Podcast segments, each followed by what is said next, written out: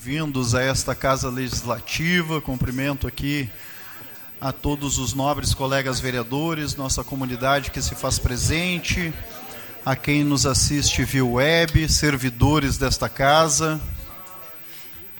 Quero abrir a sessão hoje parabenizando dois servidores que estão de aniversário e fazem parte aqui também, que é a Lu e o Sandro. Parabéns aí pela passagem do aniversário, felicidades e sucesso sempre. É o Sandro, nosso advogado ali.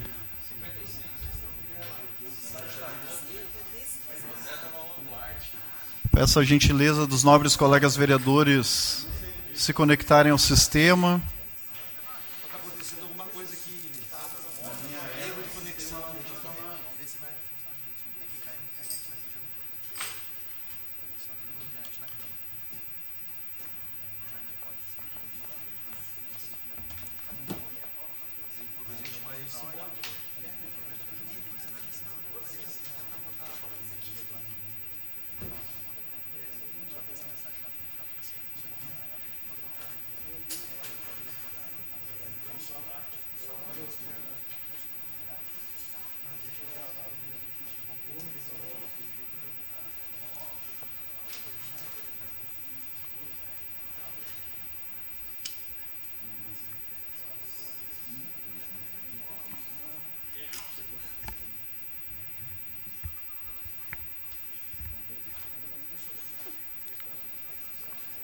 Senhoras e senhores, então, enquanto presidente desta Casa Legislativa, dou por aberta a nossa sessão plenária ordinária do dia 5 de 12 de 2023.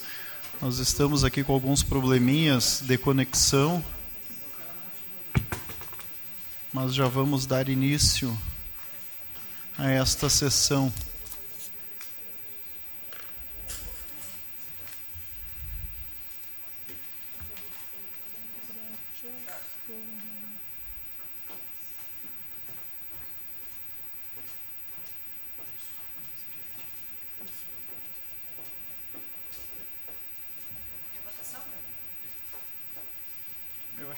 Aqui o Sandro também.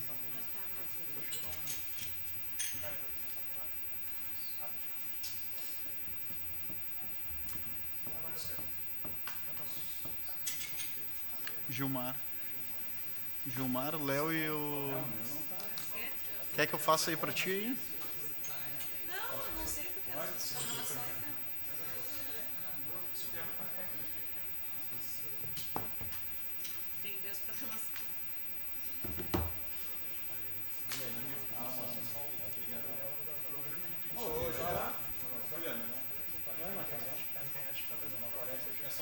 Vamos lá, senhoras e senhores, então passo a palavra ao nobre colega vereador Sandro Severo para fazer a leitura da nossa agenda legislativa. Passamos à votação da ata de número 45, barra 2023, da sessão ordinária de número 44, barra 2023, presidente. Em discussão, a ata de número 45, barra 2023, em votação.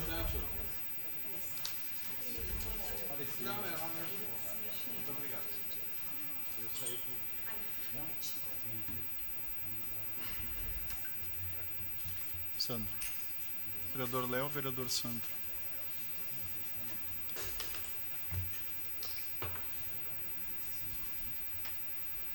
Aprovado. Seguimos agora com as correspondências recebidas. Ofício número mil, não, 142720 barra 2023, o Ministério de Gestão, Inovação e Serviços Públicos, em resposta ao ofício número 802 barra 2023 dessa casa. Ofício número 4916, do Gabinete Pessoal do Presidente da República, em resposta ao ofício número 810/2003 dessa casa. Ofício número 120/2003 da Anatel em resposta ao ofício número 795/2003 dessa casa. Ofício número 1420/2003 da Polícia Rodoviária Federal em resposta ao ofício 811/2003 dessa casa. Ofício número 77/2003 do consórcio Procinos em resposta ao ofício 833/2003 dessa casa ofício número 394/2003 da GEGS em resposta ao ofício 716 desta casa. E o projeto de lei executivo de número 299/2023 que autoriza a abertura de crédito suplementar no orçamento da administração direta do município de Esteio, bem como o projeto do Executivo número 300, barra 2023 também, presidente. Passamos agora, então, à apresentação dos pedidos de providência encaminhados aqui pelos nobres colegas vereadores.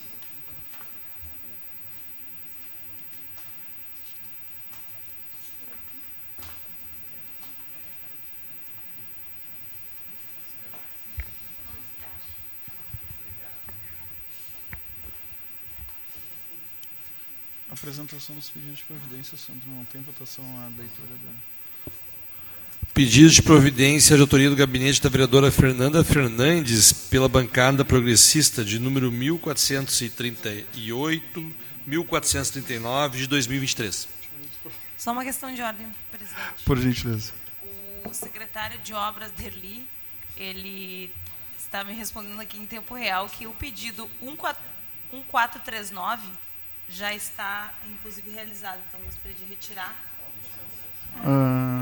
Retirado, então, o pedido de providência de número 1439-2023. E desde já agradeço o secretário, está preocupado com a discussão. Em discussão, os demais pedidos de providência encaminhados aqui pela nobre colega vereadora Fernanda Fernandes. Seguimos. É eficiente, secretário, hein? É eficiente. Pedido de providência, A grávida não se nega nada. gabinete do, Preocupado com o terceiro. do vereador Fernando Luz, pela bancada progressista de números 1449, 1448, 1451, 1450 de 2023. Em discussão, os pedidos de providência encaminhados pelo nobre colega vereador Fernando Luz. Seguimos. Pedido de providência de autoria do gabinete do vereador Gilmar Rinaldi pela bancada do PT. Pedido de providência de número 1446, 1447, 1452 de 2023. Em discussão, os pedidos de providência encaminhados pelo nobre colega vereador Gilmar Rinaldi. Seguimos. Pedido de providência de autoria do gabinete do vereador Léo Damer pela bancada do PT. Pedido de providência de números 1443, 1444 de 2023. Em discussão, os pedidos de providências encaminhados pelo nobre colega vereador Léo Damer. Seguimos. Pedido de providência de autoria do gabinete do vereador Marcelo Corros, pela bancada do PSB. Pedido de providência de números 1445 de 2023. Em discussão, os pedidos de providência encaminhados pelo nobre colega vereador Marcelo Corros. Seguimos. Pedido de providência de autoria do gabinete do vereador Jorge Elias pela bancada do, P- do Partido Progressista. Pedido de providência de números 1440, 1441 e 1442 de 2023. Em discussão, os pedidos de providência encaminhados pelo nobre colega vereador Jorge Elias. Passamos agora, então, à apresentação e votação das demais proposições, começando pelo regime excepcional de urgência. Requerimento projeto de urgência excepcional de número 16, barra 2023, do gabinete do vereador Luciano Bastello e os vereadores líderes de partido que abaixo subscrevem, requer regime de urgência excepcional ao projeto de lei do Executivo de número 299, barra 2023, que autoriza a abertura de crédito eh, complementar no orçamento da administração direta do município de Esteio. Em, dis- Ah, tá, desculpa. em discussão, o requerimento projeto de urgência excepcional de número 16/2023. Em votação.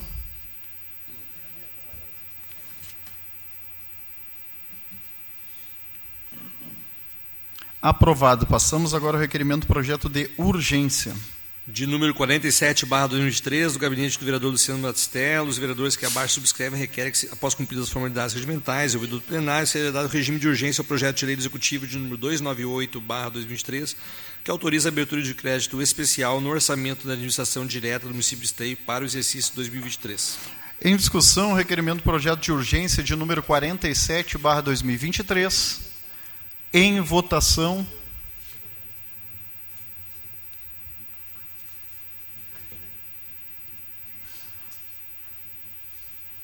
Vereador Léo.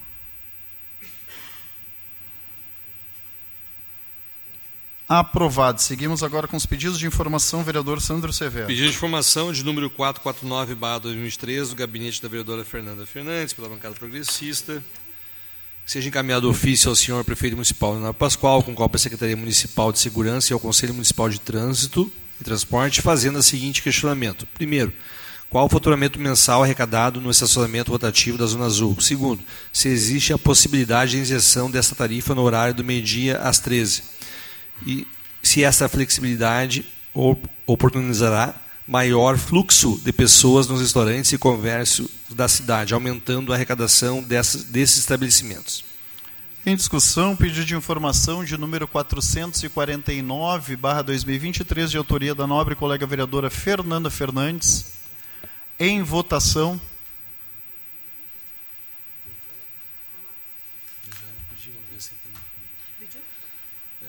fecharam, liberaram o meio-dia, né? do meio-dia 1. Um.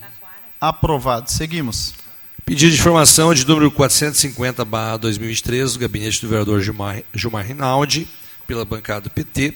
Seja enviado ofício ao excelentíssimo senhor prefeito, com o intuito de solicitar informações acerca da possibilidade de abonar os dias de serviço dos servidores que não puderam acessar as escolas devido à enchente ocorrida na semana do dia 20 de novembro. É de conhecimento público que as escolas Luísa Silvestre Fraga e Irmã Sibila foi, ficaram inacessíveis devido às condições geradas pela enchente. Além disso, é importante destacar que os educadores, servidores e a comunidade escolar desempenharam um papel fundamental na limpeza e organização dos ambientes escolares, agindo prontamente para possibilitar a retomada das aulas com a maior brevidade possível. Diante desses fatos, solicitamos ao senhor prefeito que considere a situação excepcional enfrentada pelos servidores, avaliando a viabilidade de abonar os dias de serviço nos quais não foi possível o acesso das escolas devido às circunstâncias da enchente. Em discussão, pedido de informação de número 450/2023, de autoria do nobre colega vereador Gilmar Rinaldi. Em votação.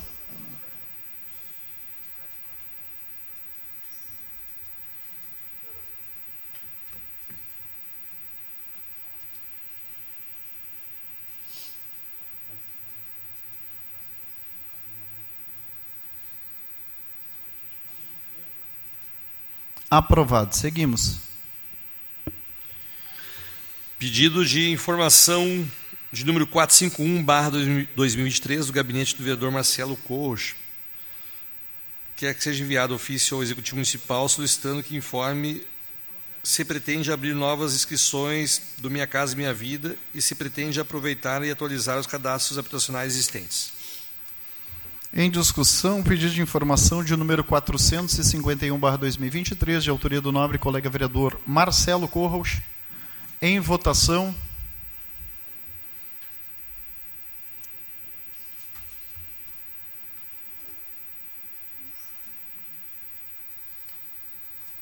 Aprovado. Seguimos.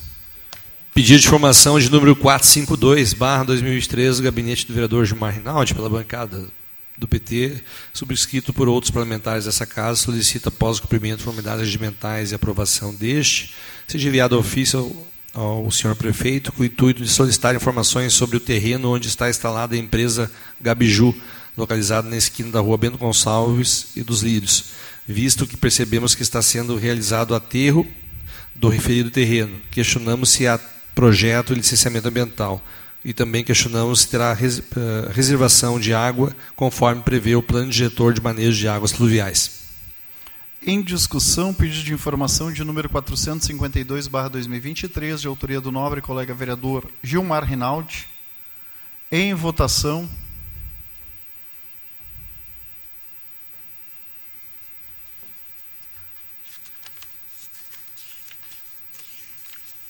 Vereadora Fernanda.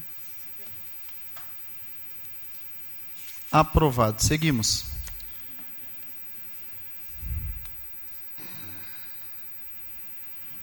Pedido de informação de número 453-2023 do gabinete do vereador Gilmar Rinaldi pela bancada do PT. Seja enviado ofício ao senhor prefeito com o intuito de solicitar informações a fim de obter esclarecimentos sobre a campanha Esteio é Natal seguem os questionamentos. Gostaríamos de saber quando está previsto o envio do projeto de lei que diz respeito ao convênio estabelecido entre Prefeitura e CDL Esteio para a realização da campanha de Esteio Natal. A apreciação desta casa Solicitamos também informações sobre o montante financeiro previsto para o referido convênio entre a Prefeitura e o CDL Esteio. Solicitamos também que seja detalhado o escopo e os aspectos contemplados por este convênio. Em discussão, pedido de informação de número 453/2023, de autoria do nobre colega vereador Gilmar Rinaldi. Em votação.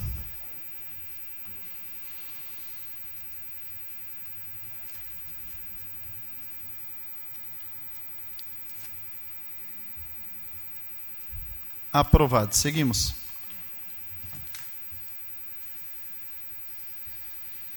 Requerimento para outros órgãos, número 432-2013, do gabinete do vereador Marcelo Corros, quer que seja enviado ofício à Transurb e se a empresa e a prefeitura de Esteio firmaram convênio para a entrega das obras de artes com viadutos das passarelas que passarão para a responsabilidade da prefeitura de Esteio e requer cópia desse, desse convênio para conhecimento das responsabilidades de cada parte.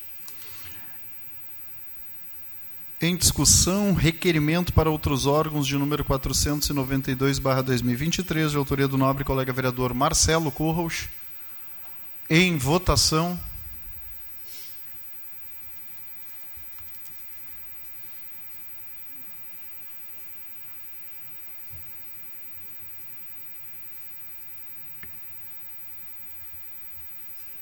Aprovado. Seguimos. Requerimento para outros órgãos, número 493-2013, do gabinete do vereador Marcelo Coach. Requer que seja enviado ao ofício a Transurb. Se a empresa está fazendo reforma da passarela da Pedreira, este vereador deseja saber: a reforma terá apenas uma pintura nova, os problemas estruturais da passarela com ferros expostos, concreto, com risco de queda, degraus corrigidos, e também serão sanados nesta reforma. Em discussão, requerimento para outros órgãos de número 493/2023, de autoria do nobre colega vereador Marcelo Corros. Em votação.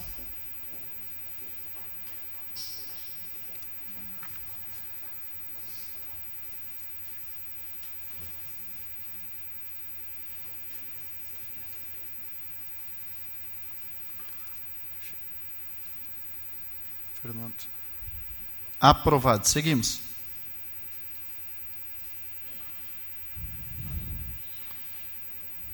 Requerimento para outros órgãos, número 494-2013, do gabinete do vereador Marcelo Corros. Seja encaminhado ofício à Governadoria do Estado sobre a resolução 003 da Fundec, de 28 de novembro de 2013, que aprovou a destinação de 50 milhões de reais do Fundo Estadual da Defesa Civil para os municípios atingidos pelos desastres naturais de 3 de novembro a 31 de dezembro de 2013.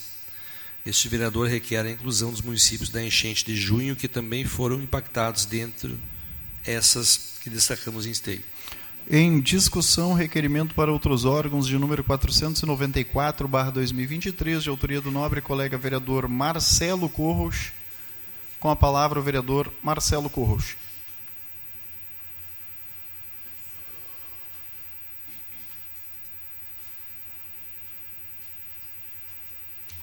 Senhor presidente, colegas vereadores, os que nos assistem na web, os aqui presentes. É, senhor presidente, é, pesquisando a resolução 003 da Fundec, e agora, recente, 28 de novembro de 2023, eu vi que o governo estadual estava anunciando, né, e com bastante ênfase, a liberação de 50 milhões de reais para as defesas civil, fundo a fundo, que era para desburocratizar né, toda aquela aquele procedimento que às vezes demora, chega outra enchente, os caras não liberaram ainda da primeira. Mas me chamou a atenção lá essas datas, né, de 3 de 11 de 2023 a 31 de 12 de 2023. Então, eu estou pedindo esclarecimento aqui, na realidade, estou pedindo inclusão eh, do pessoal que foi atingido em junho, do pessoal também que foi atingido em setembro, também pode ser incluído. Porque junho, né, claro que a gente respeita a dor de todos que foram atingidos durante o ano todo, mas junho foi a de esteio. E me chama a atenção, às vezes, dos órgãos públicos que parece que eles vão esquecendo as coisas e muito rápido. Ah, mas já teve uma maior agora em setembro, vamos cuidar do pessoal de setembro. Tá, mas e o pessoal de junho? O pessoal de junho também sofreu. Ah, vamos dar isenção para o pessoal de setembro. das contas de água, que eu vou falar depois da Corsã. Tá, mas e o pessoal de junho? Ficou por isso? Ah, porque essa é maior, os outros que se dane. Então, a minha preocupação é exatamente isso, é uma isonomia, uma igualdade. Tem que incluir todo mundo. O prejuízo, independente se foi junho, setembro, novembro, e tomara que não venha mais, o prejuízo é de todos. Em junho, né, Beto? Junho tu sofreu e está aguardando até hoje. Isenção de conta de água, né? De repente esse dinheiro que vem para o município pode ser colaborador de ações para a Defesa Civil se equipar de forma decente. Então nós temos que continuar insistindo. Eu sou muito assim, ó, eu, eu não consigo desistir das coisas, achar, não, ah, esses caras vão te matar no cansaço esquece. Não, nós temos que batalhar. Temos que batalhar e igualdade para todos. 50 milhões de reais dividido por todos os municípios não é quase nada, mas cada real investido contra as enchentes, seja no que for, ou em obras, ou na defesa civil, ou em prevenção, é válido. É válido e a gente tem que batalhar. Com a palavra, a vereadora Fernanda Fernandes. Queria assinar junto liberado, vereador. Está liberado, vereador, se quiser. É para o governo do Estado. Senhor presidente, colegas vereadores, comunidade que nos assiste pelo canal do YouTube, comunidade aqui presente, a CUFA, também o Jorge do PDT e demais uh, autoridades já mencionadas. Então, Marcelo, uh, quero assinar junto também, desde já, o requerimento. É, é muito importante, a gente não pode parar. Em nenhum âmbito, né? A gente está cobrando do município, a gente tem que continuar cobrando. A Grampal também, faço aqui também, falo que não deu um retorno até, até então para essa casa, de um grupo de trabalho que a gente sabe que uh, foi anunciado que eles estão fazendo, mas não deram retorno. E eu acho imprescindível, inclusive ontem estive na FAMURS, eu acho imprescindível a reunião entre, uh, entre os municípios para fazer algumas intervenções a nível região, né, para essas enchentes, ou construção de bacias, ou alguma alternativa para uh, que dê resultado. E aí então eles ficaram, a, a FAMURS ficou então de conversar também com a Metroplan para ver porque aqueles estudos todos, por que, não colocam em prática nada ainda, né? A gente precisa cobrar isso. E até avisar aqui, dar um anúncio para os vereadores que a, a, FAMURS vai estar fazendo um seminário de municipalização, né, de, uh, uh, um seminário municipal aqui, aqui em Sapucaia, na quinta-feira, depois de amanhã, uh, vai ser a manhã inteira, e eles vão ter um, um painel de mudanças climáticas, onde esses assuntos também vão, vão ser conversados. Eu vou estar lá cobrando para que eles façam essa intervenção com os municípios, Vamos colocar Esteio, Sapucaia, Canoa, São Leopoldo para sentar e conversar juntos, entre prefeitos e entre vereadores, para a gente procurar alguma alternativa, porque a gente precisa dar alguma, algum resultado para a sociedade, porque até agora não saiu nenhuma obra do papel. Obrigada. Em votação, requerimento para outros órgãos de número 494/2023.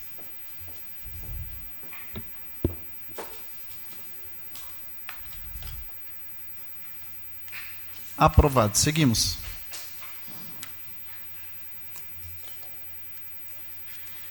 Nosso requerimento é de número 495, barra 2003, do vereador Marcelo Coxo, que seja enviado à Corsã para que informe como está a análise do pedido de isenção de contas de água dos atingidos pelas enchentes no mês de junho e se existe possibilidade de contemplar as famílias atingidas em novembro do refluxo do Rio dos Sinos nos bairros Novo Esteio e Vila Osório. Em discussão, requerimento para outros órgãos de número 495/2023, de autoria do nobre colega vereador Marcelo Curros. Com a palavra o vereador Marcelo Curros.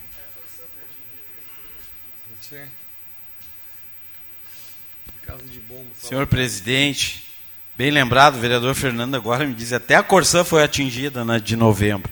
Mas enfim, então voltando ao assunto, né, uh, isenção de conta de água. Então, eu reivindiquei, vários vereadores reivindicaram, e eu entendo que esteio, já vai fazer, vão fazer seis meses que aconteceu as enchentes de junho. Esteio também tem que ser contemplado com a isenção das contas de água. Ah, mas já pagaram. Compensa, compensa numa conta futura. Porque as pessoas aqui em Esteio gastaram muita água depois das enchentes para limpar. Sofreram da mesma forma que as outras enchentes que foram contempladas em setembro. Eu não estou aqui para medir prejuízo e tragédia maior que a outra. Eu estou para medir que dói no bolso do cidadão. E que isso tem que ser olhado pelo governo do Estado. Parece que está na Casa Civil, parece que existe uma, uma decisão que está para ser encaminhada. Mas já faz seis meses, gente. Tem que resolver isso. Tem que isentar da população de esteio as contas de junho. Bom, se eu já paguei, compensa numa conta de janeiro, fevereiro. Mas faz. É muito discurso para pouca prática. Com a palavra a vereadora Fernanda Fernandes.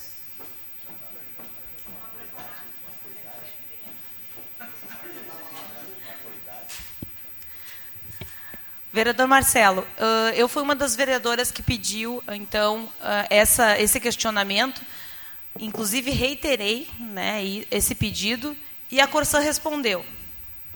Né? Respondeu dizendo que, quanto aos critérios, utilizou a motivação apresentada, dizer, dizendo que foram contempladas mil, mais de 1.500 pessoas aqui, mais de 1.500 economias aqui em Esteio. Tem os endereços aqui que eles mandaram a relação, porque eu também pedi a relação. Eu ainda não tive tempo de visitar uma dessas pessoas para ver se foram isentas mesmo, porque senão pela cidade a gente já estaria sabendo pelo menos alguém que foi isento. Né? Porque mandaram uma lista aqui de 50 folhas de todas as listagens das pessoas. E dizendo que o critério que eles utilizaram, que eu também solicitei, né, foi o auxílio aos usuários que foram atingidos pelas inundações ocasionadas pelo ciclone tropical que devastou. Tá, é, é, fala tudo e não fala nada. E dizendo que, uh, a partir de 388 cadastros, eles chegaram a mais uh, pessoas e resultou nessas mais de 1.500 economias, então mais de 1.500 famílias. Mas a gente vai verificar se elas foram isentas mesmo. Com a palavra o vereador Gilmar Rinaldi. Presidente Cristiano, demais parlamentares, cumprimento de forma especial as lideranças que moram nas regiões atingidas pelas enchentes já há muitos anos e neste ano mais de três vezes. Cumprimento a Corte do Carnaval, cumprimento e parabenizo a Central Única das Favelas, em especial os jovens que desenvolveram projetos inovadores.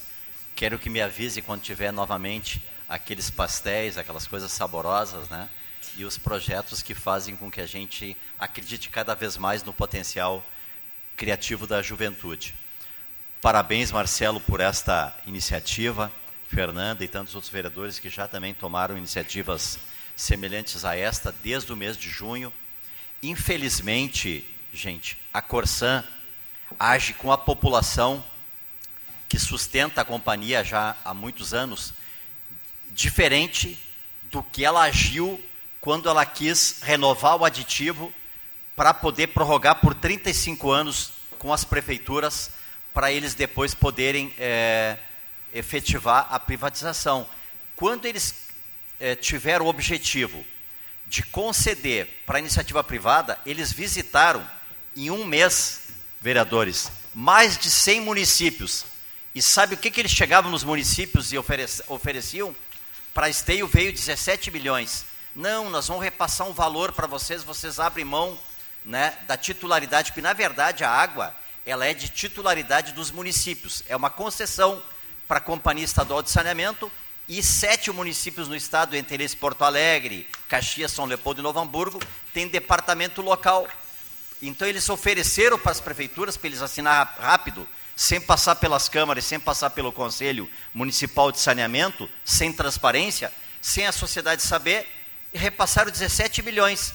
O município de Esteio aplicou 17 milhões em asfalto. Agora, para conceder um ou dois meses de isenção para a população que sofre com enchente, que perde os móveis, que perde a saúde e que tem que gastar o dobro com água para tirar a terra e o lodo dentro da casa, aí eles não dão resposta.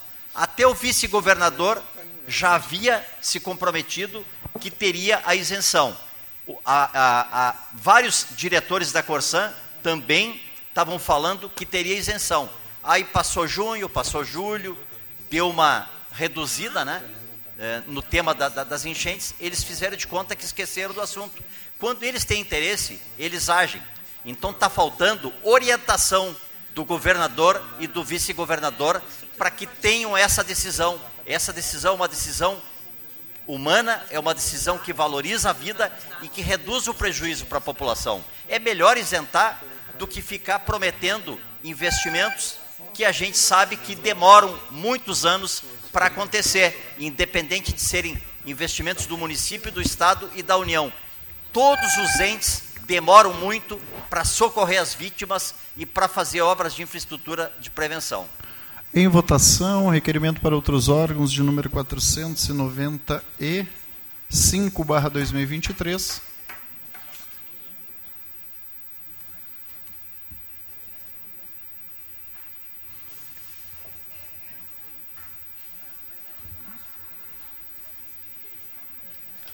Aprovado. Seguimos.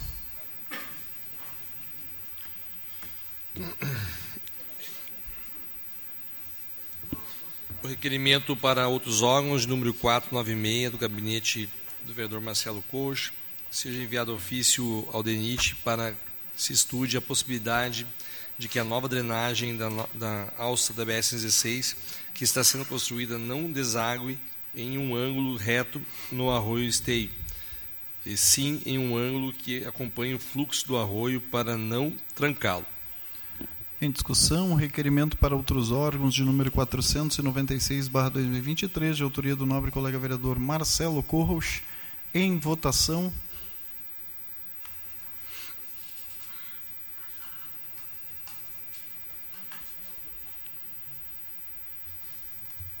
Aprovado. Seguimos.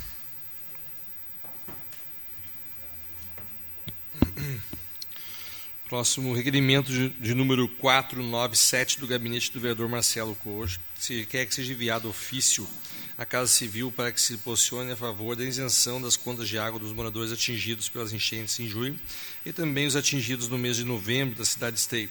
Da mesma forma que procedeu no Vale do Taquari, determinando a Corsã que compense os valores nas próximas contas como forma de compensação.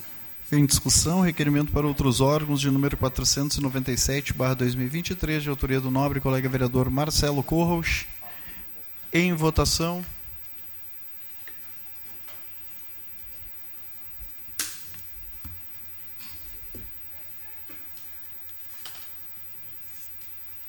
Aprovado. Seguimos. Requerimento para outros órgãos, número 498, 2013, do gabinete do vereador Marcelo Coach, que seja enviado à Corsã para que se a mesma estude a possibilidade de comprar geradores para manter a casa de bombas ativa 24 horas, mesmo que ocorra o corte de energia. É inadmissível que a Corsã tenha a cidade de Esteio sofra com, por conta de falta d'água, em razão da falta de comunicação com a RGE Sul e Prefeitura de Esteio. Em discussão, requerimento para outros órgãos de número 498/2023 de autoria do nobre colega vereador Marcelo Corros. Em votação. Marcelo, eu gostaria de assinar junto porque eu O meu não entrou. Não, tranquilo. Está à disposição de todos. Depois eu vou falar. Né? Está à disposição.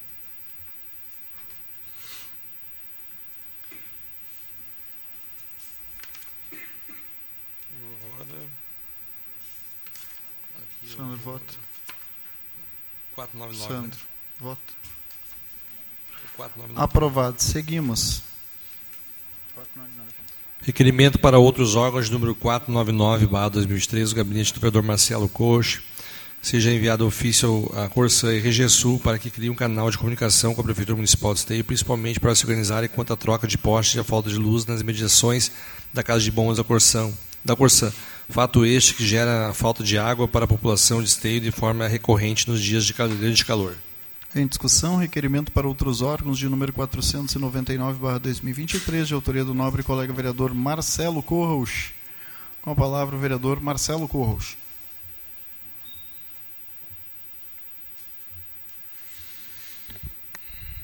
Nos dias, senhor presidente, nos dias de hoje, com tanta tecnologia de comunicação, eu presenciei a seguinte cena. Eu estou no grupo da RGE, acredito que alguns vereadores também devem estar. E lá por um momento o prefeito Leonardo Pascoal cobrou a gerência da RGE sobre a troca de postes que gerou uma falta de luz para a estação. Cobrou? Cobrou e com razão. A resposta que ele obteve lá foi o seguinte: ah, mas isso foi combinado lá para Porto, por Porto Alegre. Vai ver que Porto Alegre é a capital de esteio também. É um absurdo, um absurdo. Nos dias de hoje, não ter talvez um grupo de comunicação, gerência da RGE, gerência da Corsã, para estabelecer critérios, onde é que vão trocar postes, onde é que vão, uh, que dia vai faltar luz, porque daí a casa de bombeamento não funciona, e no sábado, nós, com um calor imenso, está só iniciando o verão, que vai ser um dos piores da história, com um calor imenso, sem água, por horas. E também no requerimento anterior, que eu coloquei à disposição para os vereadores assinarem, como é que a Corsã, tão rica e agora privada, não tem dinheiro para comprar gerador, para manter a casa de bombas? Ou seja, tchê, é um descaso com as pessoas, é um descaso com o cidadão. E se me disserem assim, ah, mas a Corsã avisou, faltou água lá em casa, eu não recebi aviso. O meu vizinho também disse, não, Marcelo, eu não recebi aviso nenhum. Então é assim, Jorge.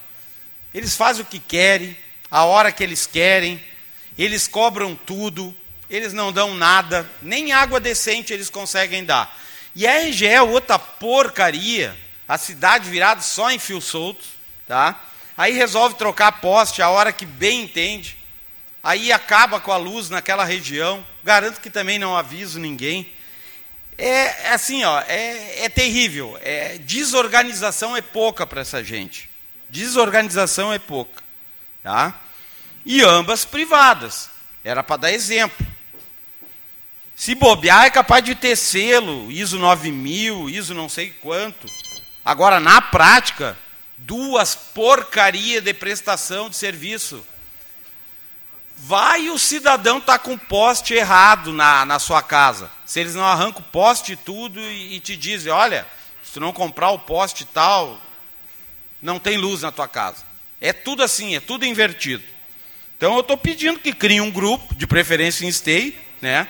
Senão nós vamos ter que esperar uma carta que vem de Porto Alegre avisando, olha, vão tirar os postes ali e não vai ter luz na estação de bombeamento. Com a palavra o vereador Sandro Severo.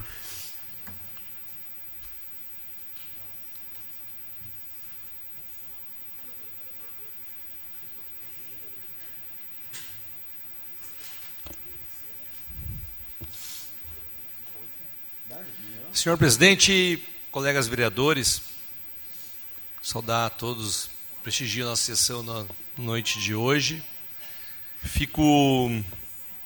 Quero uh, reforçar, vereador Marcelo, e assinar juntamente com o senhor aí esse requerimento.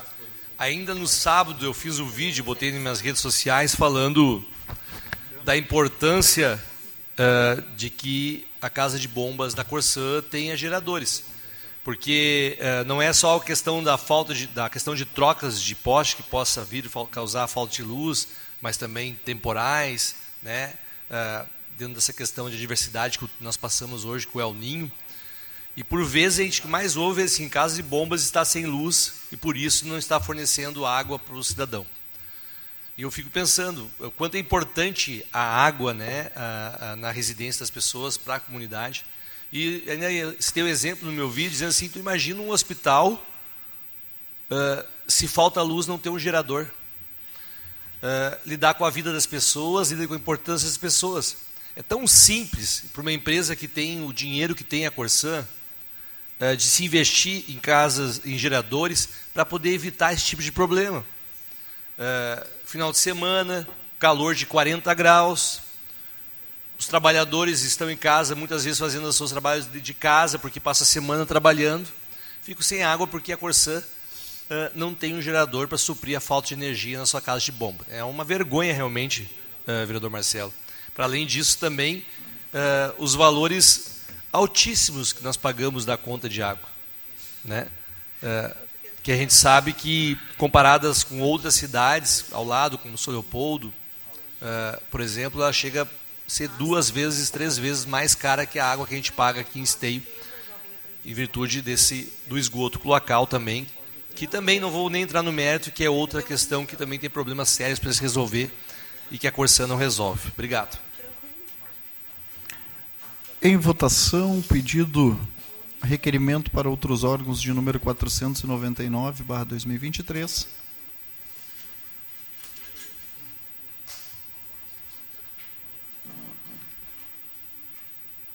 Aprovado. Seguimos.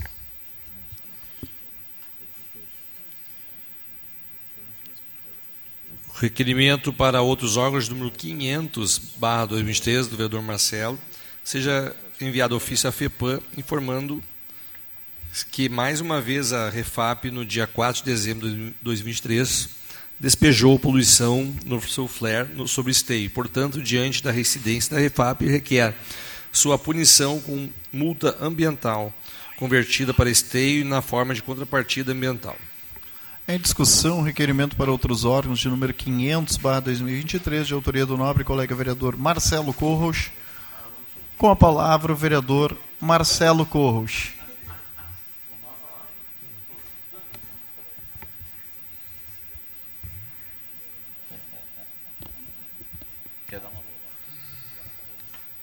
É, aproveitar, cumprimentar, senhor presidente, o grupo das enchentes, o Max, em nome do Max, cumprimento todos, cumprimentar o Jorge do PDT, o Jader, meu amigo Jader, cumprimentar o Tiagão, todos que estão aqui. Uh, hoje o pacote é completo. É Corsã, é RGE, é Petrobras. Faltou só o PROCON que não multa ninguém. O resto está tudo aqui hoje no sentido de requerimentos. A Petrobras é outra luta nossa, de vários vereadores, né? E segunda-feira pela manhã já recebi um vídeo que o flare, de novo, estava cuspindo poluição para cima da nossa cidade. Então, recentemente, pelos eventos de setembro, eu comuniquei a FEPAM e a FEPAM, não sei se houve outras vezes, pode até ter ocorrido, mas a FEPAM me disse que autuou a Petrobras pelos eventos de setembro. Então eu estou reiterando novamente, né, porque não, não se resolveu nada, o flare continua cuspindo poluição para cima de Stay, e a gente vai continuar denunciando, reivindicando. É, é muito triste, às vezes, a gente não ver algumas ações positivas, no sentido de que, olha, a Petrobras agora foi multada e a contrapartida virar para a Stay.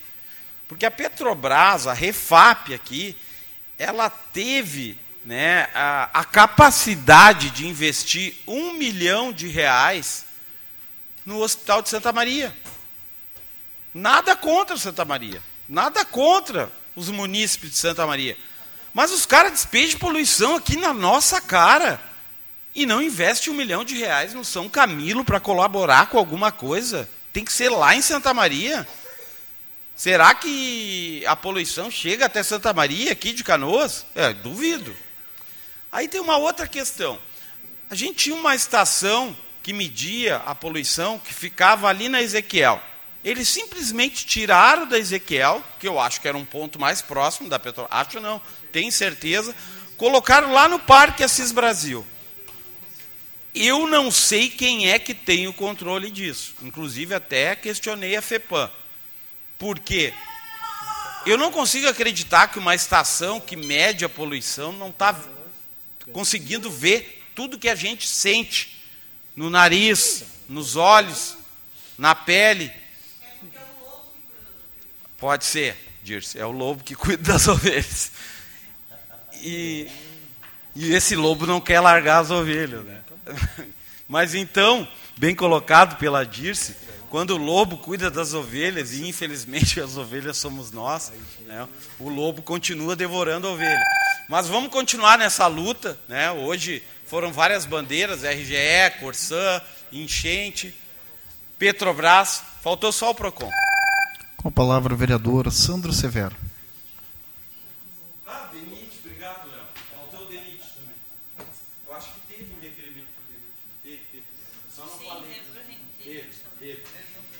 Ah, então faz uma listagem de órgãos. Vereador Marcelo, é, muito oportuno o seu requerimento, até porque é, é importante a gente vir reforçar essas questões e principalmente tratar é, com órgãos fiscalizadores e que também representam, de certa forma, a nossa sociedade, como FEPAM e Ministério Público. E eu fui aqui nos, uh, nos arquivos que eu recebi, e aí fico, fico preocupado, pois essa situação ela é recorrente. Quem acompanha, quem mora às margens aqui da, da São José, Navegantes, Vila Nova, acompanha isso com mais intensidade. O Ministério Público, eu entrei com um inquérito administrativo em 2022 e que tratava do inquérito instaurado da reclamação de fortes cheiros e fumaça, né? E resumindo a situação, uh, não vou ler todo o relatório aqui. O presente expediente teve por objetivo investigar o dano ambiental decorrente da poluição atmosférica associada à queima incompleta de hidrocarbonetos nas torres do flare, tochas, né, que são os flares, gerando fumaça preta por parte do investigado da Refap Refinaria. E o Ministério Público, uh, ademais, depois de todos os relatos aqui, diante das informações trazidas, necessidade, ele, diante do exposto, tendo se revelado desnecessário o ajuizamento, a ação, a promoção desse agente e no sentido de arquivar o processo do inquérito civil nos termos tal. Ou seja, é fato, está é, tá exposto, está na comunidade, e o Ministério Público, que é o órgão responsável por fiscalizar ao lado da sociedade, pediu o arquivamento do processo. Então a gente fica preocupado, porque novamente a gente retoma essa, essa pauta importante. O vereador Marcelo publicou nas redes sociais, Marcelo, a gente acompanhou junto a questão uh, nas margens ali da, da São José, a questão das folhas que estavam pretas da fuligem, né, uh, que é impactante, assim como a gente recebe também depoimentos da questão do Votorantim, de moradores do Novo Esteio, que são cobertas com, com pó do cimento. Então, essa situação ambiental é uma coisa que a gente deve reforçar aqui a cada dia mais, pois esses impactos no meio ambiente, e esses fenômenos que nós estamos passando ao redor do Brasil e no mundo também fazem parte do, da devastação que o homem pratica no meio ambiente. Obrigado.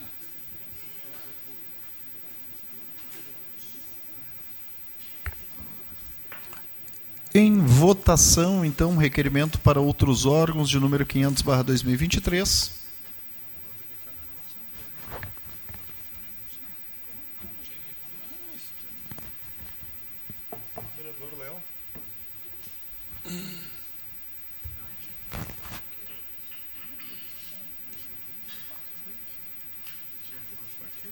Esse café aqui era meu?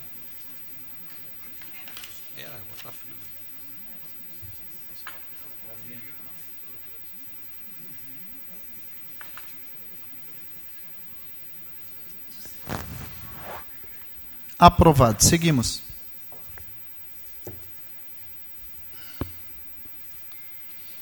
Requerimento para outros órgãos, número 501 do gabinete do vereador Marcelo Coach, que seja enviado ofício ao governo do Estado para que informe sobre a seguinte pauta. Recentemente, o vice-governador Gabriel Souza representou o Estado na COP28 em missão internacional. Este vereador requer informações sobre as quais foram os encaminhamentos propostas para o encontro, propostas desse encontro para o Rio Grande do Sul. Em discussão, requerimento para outros órgãos de número 501/2023 de autoria do nobre colega vereador Marcelo Corros. Em votação.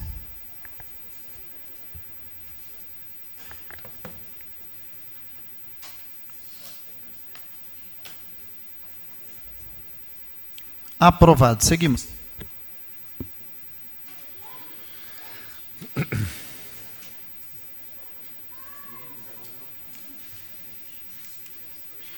O requerimento para outros órgãos do gabinete do vereador Gilmar Rinaldi, pela bancada do PT, que seja enviado ofício ao gestor da Ambiental Metrosul para que providencie o conserto do ponto de vistoria localizado na esquina da Rua Santana com a Rua Guarani, Uh, segundo informações dos moradores, o esgoto local transborda do PV, corre a céu aberto até o bueiro da coleta pluvial.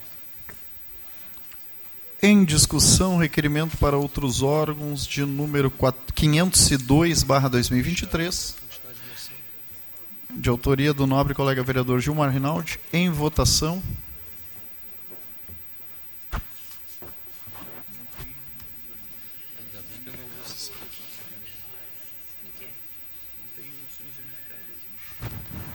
Vereador Leão. Aprovado. Seguimos.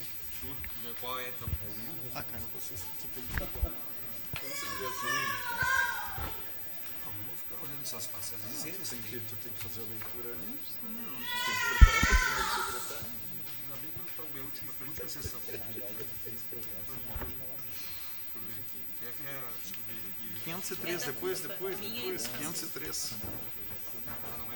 É essa? É essa? Isso. É a 289. É a 288 e a 289. Duas sequências já. Então tá, presidente. Tem duas moções aqui para o mesmo objeto, promoção a CUFA, da vereadora Fernanda e do vereador Francisco, eh, de número 289, 288 e 289. Se puder unificar, fazer uma única leitura. Sugiro a votação então em bloco das duas moções, com o meu mesmo endereço. Para mim não tem problema. Seguimos então com as moções unificadas com a leitura do primeiro registro. Moção de número 288 do gabinete da vereadora Fernanda Fernandes uh, e de 289 do vereador Francisco Alves. Seja encaminhada a moção de parabenização a ser encaminhada à CUF Esteio com cópia ao Centro da Juventude pela realização da FE Jovem, Feira de Jovem de Ideias Empreendedoras e Sustentáveis.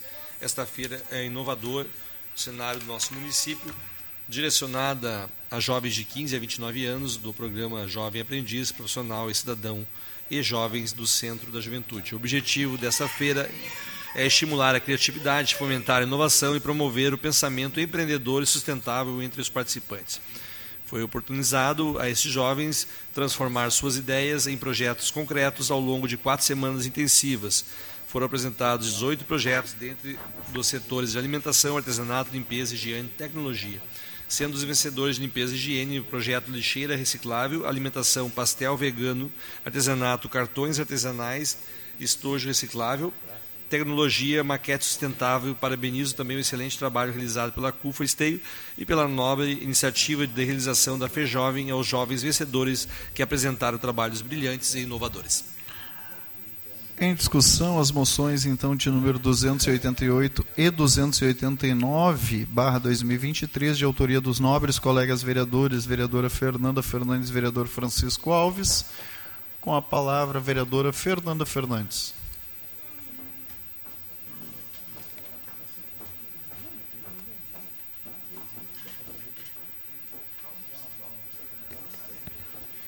Senhor presidente, colegas vereadores, cumprimentar aqui também a Lilian, dos amigos do NIC, também as lideranças comunitárias, também do grupo das enchentes e demais que já ainda não foram citadas.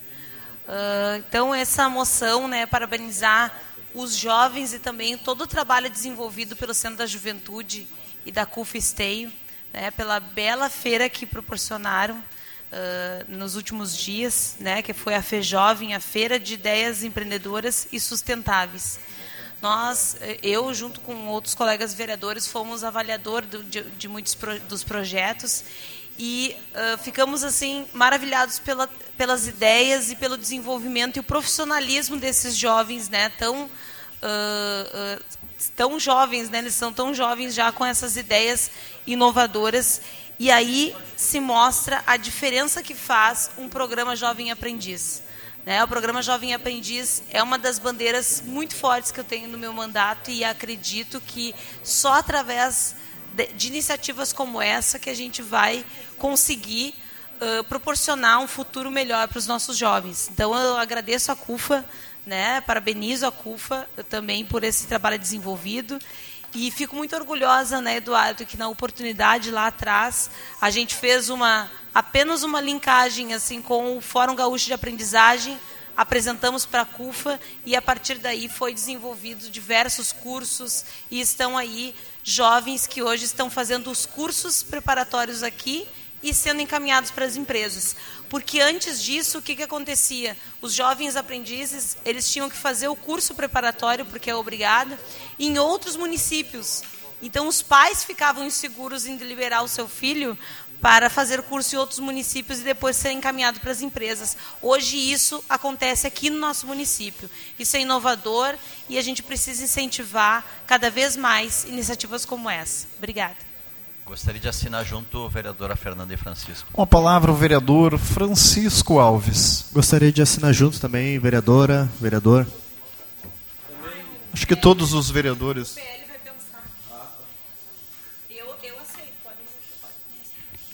Boa tarde, colega vereador, presidente da casa, Cristiano Coutinho, comentar os colegas vereadores, a vereadora Fernanda Fernandes, a nossa vereadora Tita, o vereador Fabinho, que estão nos assistindo hoje,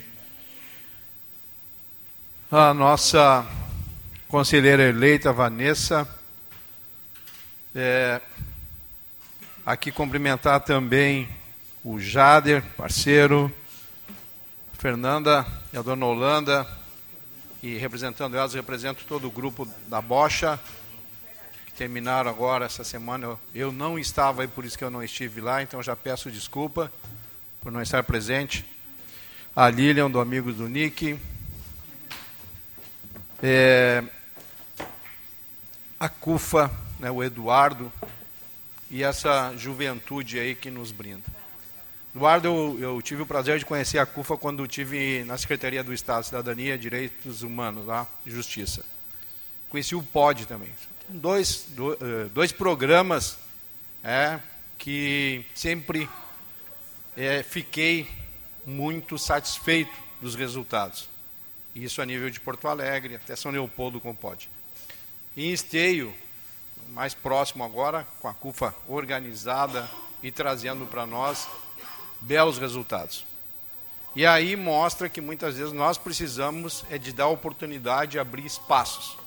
O jovem aprendiz né, é, vem cumprindo esse papel e a CUFA termina é, abrilhantando esse projeto, coordenado por vocês, por ti, mas é, muitas vezes ouvindo os próprios jovens para a construção. Então, essa paralisação vem em duplicidade, né, por tu criar essa oportunidade. Deles também está criando um projeto para eles. Isso é de uma sabedoria enorme, é porque muitas vezes eles que estão lá na ponta, eles conseguem enxergar muito mais que nós e muitas vezes que os gestores. Então, parabéns a ti primeiro por isso. E parabéns essa juventude é que nos ensina a cada dia. É, nós aprendemos com vocês a cada dia. E quando eu tive lá, eu conversei com todos vocês e perguntei aonde vocês moravam. Então, eu tenho um raio-x também né, desse povo aonde está localizado. E muito, muito me fiquei feliz é, em ver as propostas de vocês e os resultados. Tenho certeza absoluta que sairão desse grupo grandes profissionais em diversos segmentos da nossa sociedade. Então, Parabéns a vocês que estão transformando já o nosso futuro e garantindo a nós né, um futuro de uma qualidade enorme. Parabéns.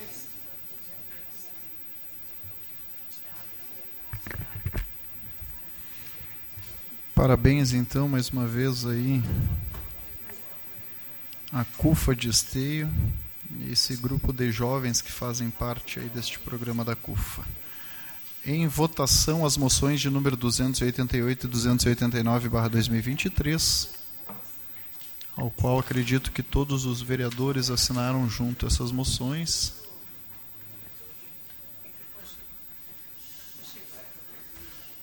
Aprovado. Seguimos.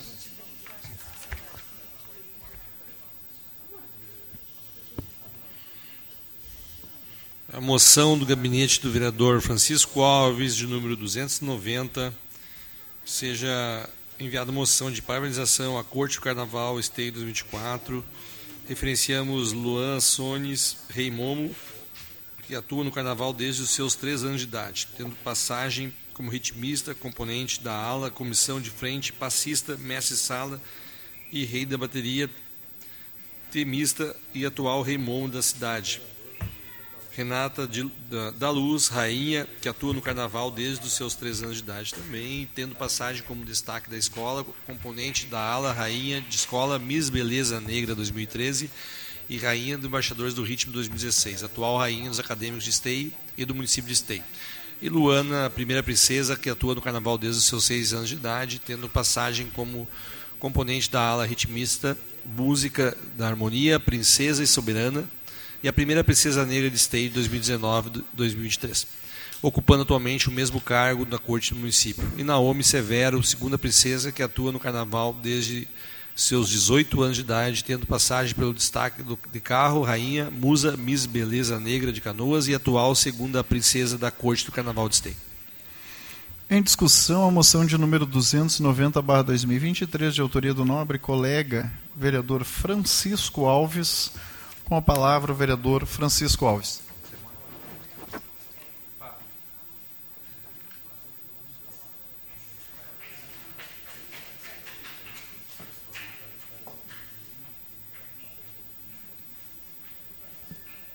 Gostaria também de agradecer a comunidade que nos assiste.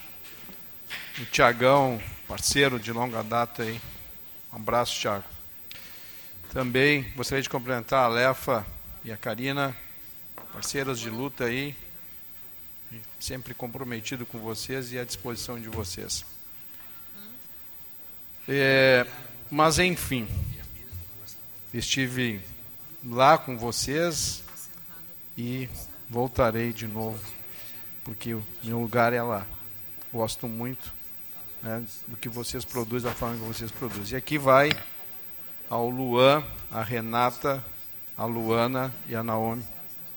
Né, minha parabenização, gratidão pelo trabalho que vocês desenvolvem na comunidade. E quando nós ouvimos as candidatas, e as candidatas falavam que queriam exercer né, esse trabalho, desenvolver essas atividades, que queriam estar junto com a comunidade. Mas se elas não são de esteio, como estariam representando e estariam junto da comunidade? Eu fui o primeiro que abriu né, o meu voto. Eu não me lembro o teu nome, me perdão, mas também aqui vai meu agradecimento e parabenização. Ah, pelo grande trabalho que tu fizeste, estava lá na coordenação, enfim. Muitas vezes esses anônimos que são os mais importantes dentro dos projetos. Então, vai meu agradecimento e meu pedido de desculpa, tá? Mas eu prefiro errar não sabendo o teu nome, mas não errar não reconhecendo o teu trabalho. E aí eu fui, eu fui o primeiro que abriu né, a minha fala falando que para representar a comunidade tem que estar na comunidade, tem que conhecer a comunidade. E os meus votos foram abertos para vocês, muito por tudo que vocês já fizeram, mas muito por isso.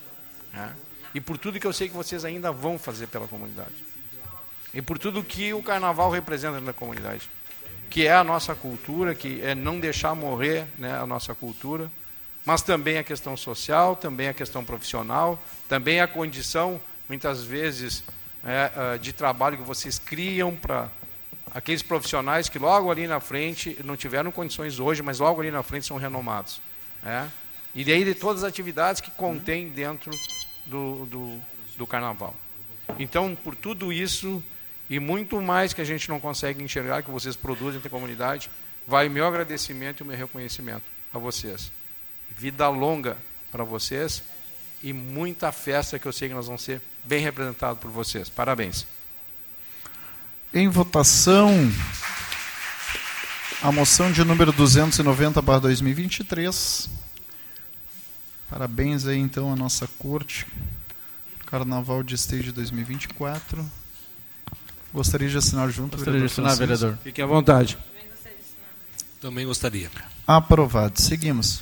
A moção de número 292/2023 do gabinete do vereador Luciano Batistello, pela bancada do MDB, seja encaminhada a moção uh, de parabenização à LEBO, a Liga de Esteense de Bocha, pela organização do Campeonato Municipal de Bocha realizado entre os dias 2 de julho de 2023 e 5 de novembro de 2023.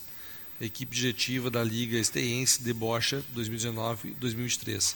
A presidente Paula Catiúcia e a vice-presidente Fernanda Clay, a primeira secretária Gislaine de Moraes, a segunda secretária Ângela Bastos, o primeiro tesoureiro Emílio Pedrazini e o segundo tesoureiro Erli Bastos. No decorrer dos meses, o campeonato foi disputado entre diversas canchas e associações e foram compostas por seis equipes de esteio, sendo elas a equipe, elas a equipe São José, equipe União, equipe Família Bastos, equipe Votorantim, equipe Tamandaré e equipe 5 de Maio. E também as equipes femininas de esteio. E na data de 2 de dezembro de 2003 foi realizada a festa de confraternização e entrega de premiações aos ganhadores. Em discussão, moção de número 292/2023 de autoria do nobre colega vereador Luciano Batistello. Com a palavra o vereador Luciano Batistello.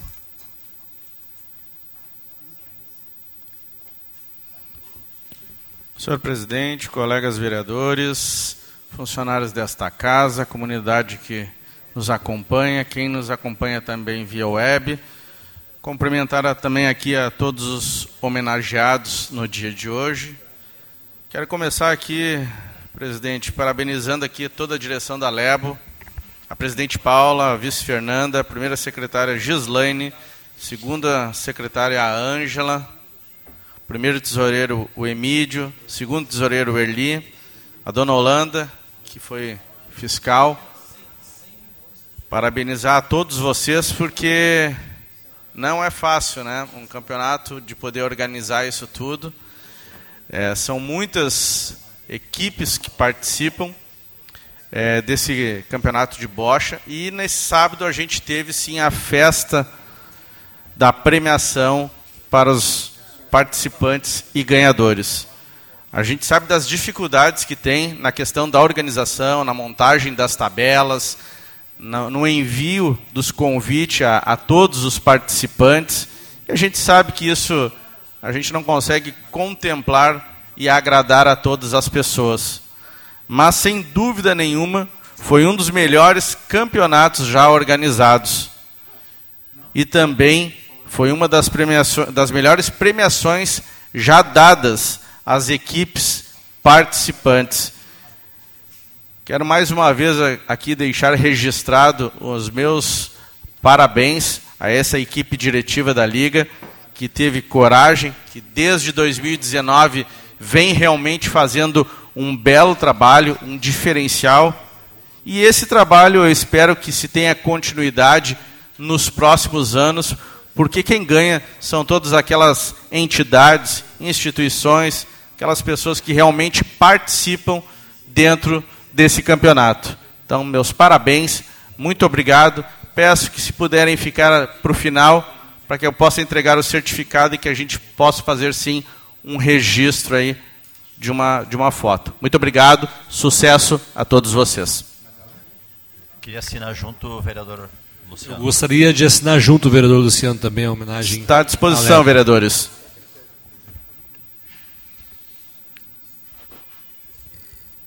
Gostaria de assinar, vereador. Parabéns, então, mais uma vez, à Liga Esteense de Bocha. Uh, em votação, a moção de número 292-2023. Também gostaria, viu? Vereador Léo. Aprovado. Seguimos. Próxima moção do gabinete do vereador Gilmar Rinaldi, pela bancada do IPT, caminha a moção de parabenização à ministra da Saúde, Nízia Teixeira, em reconhecimento ao seu inabalável compromisso com a saúde dos brasileiros. Expresso também o reconhecimento e admiração pela dedicação incansável da ministra Nízia Teixeira em assegurar recursos essenciais da saúde em nosso país seu compromisso em direcionar 440 milhões provenientes do teto MEC para média e alta complexidade ao Estado do Rio Grande do Sul é testemunho do seu empenho para garantir o bem-estar do cidadão. Em votação, a moção de número 293/2023 de autoria do nobre colega vereador Gilmar Rinaldi. Peço a palavra. Com a palavra o vereador Gilmar Rinaldi.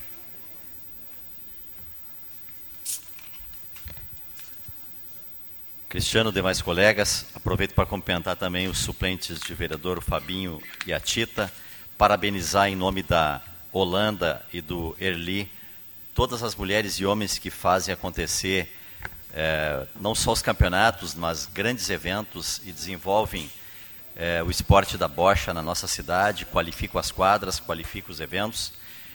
Cumprimento também de forma especial, em nome da Marilda, da Karina, da Lefa, todas as pessoas, da Rosane, todas as pessoas que lutam pela inclusão, pela igualdade, pela acessibilidade, né? solicitaram também para a gente enviar a, ao Congresso Nacional para que os parlamentares federais criem uma frente parlamentar para aperfeiçoar a legislação, ampliar o repasse de recursos né, para as cidades, para que a gente possa evoluir na construção da igualdade, mas também na mudança da nossa cultura, né, com mais acesso à educação, à cultura, e que todos tenham é, igualdade de condições de viver nesta sociedade. E quero aproveitar nesta moção em relação ao Ministério da Saúde, a ministra Nízia, para quem não sabe, é uma funcionária de carreira da Fundação Oswaldo Cruz, da Fiocruz, no Rio de Janeiro, um, um dos órgãos responsáveis pela produção, pelo, pela distribuição das vacinas da gripe há muitos anos, tantas outras e também da vacina eh, do Covid.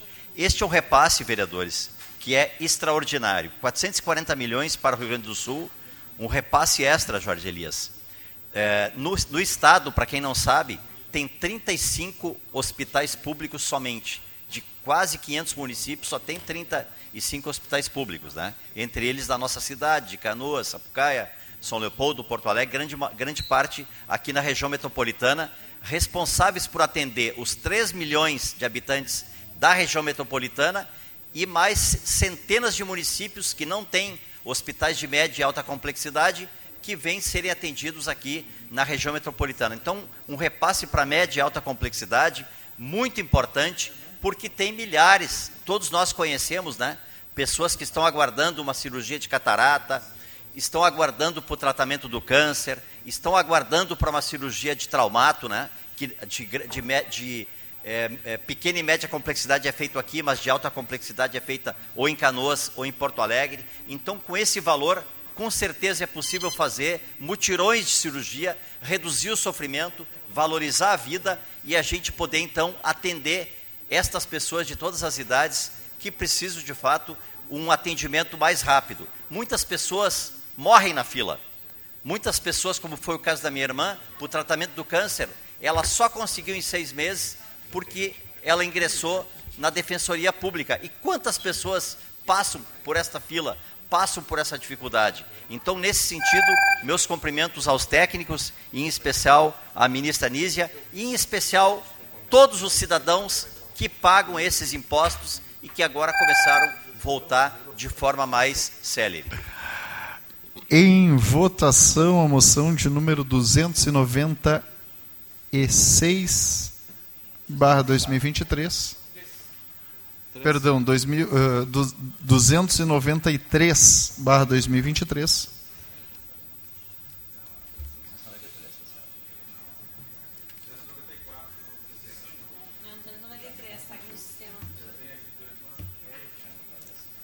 Está 294. É, tem duas. Tem duas. Então, mas é a mesma, será? É a mesma. Coisa boa. Aprovado. Então, a moção de número 294, barra 2023, ela é a mesma da 293, barra 2023. O vereador Gilmar solicita a retirada. Passamos, então, agora à moção de número 295, barra 2023 a moção de número 295, 2023, do gabinete do vereador Léo Damer, pelo PT. É a moção de parabenização ao professor Dr. Marcos Rolim por ter sido agraciado com o prêmio Nise da Silveira de Boas Práticas em Inclusão Saúde Mental. O gaúcho se destacou no cenário nacional pela sua atividade frente à presidência da Comissão de Direitos Humanos e Câmara Federal, quando promoveu a Caravana Nacional de Direitos Humanos, que consistia em um coletivo de deputados que percorreram o Brasil em instituições totais, entre elas presídios e manicômios. E Rolim foi indicado ao prêmio pela deputada federal Maria do Rosário, que reconhece seu trabalho desde quando era deputado estadual na Assembleia Legislativa do Estado do Rio Grande do Sul. Em discussão, a moção de número 295/2023, de autoria do nobre colega vereador Léo Damer. Em votação.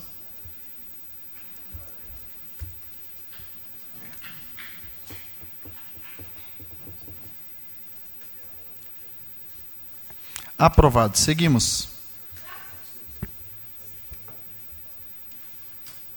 A moção de número 296 do gabinete do vereador Gilmar Rinaldi, eh, pela bancada do PT, seja enviada a moção de aplauso às lideranças bancadas do Congresso Nacional, especialmente a deputada Maria do Rosário, a deputada Denise Pessoa, bem como o deputado Alexandre Linnemeyer, em virtude da significativa mobilização em favor da criação da Frente Parlamentar da Pessoa com Deficiência é fundamental destacar que a frente desempenhará um papel essencial ouvir as organizações da sociedade civil para a formulação de políticas públicas que visem a inclusão e ao mesmo amparo de pessoas com deficiência.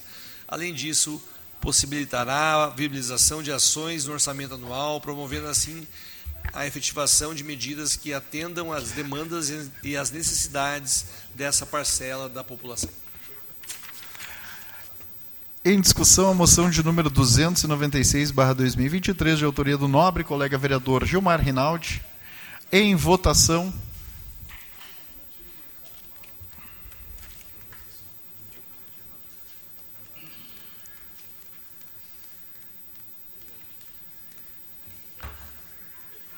Ali na tela já caiu o nosso sistema. Peço ao Gabriel para fazer uma reiniciação aqui, Gabriel, se tu puder fazer ali nas nossas telas, mas já foi aprovado, tá? Não temos mais, então, senhoras e senhores, apresentação e votação das demais proposições. Passamos agora direto à nossa tribuna livre. Nela está inscrito o orador, senhor Charles. Assunto: compartilhar com a comunidade as ações protagonizadas pelo coletivo esteiense no Fórum Gaúcho da Economia Solidária e as novas frentes de trabalho. Charles, tribuna é sua.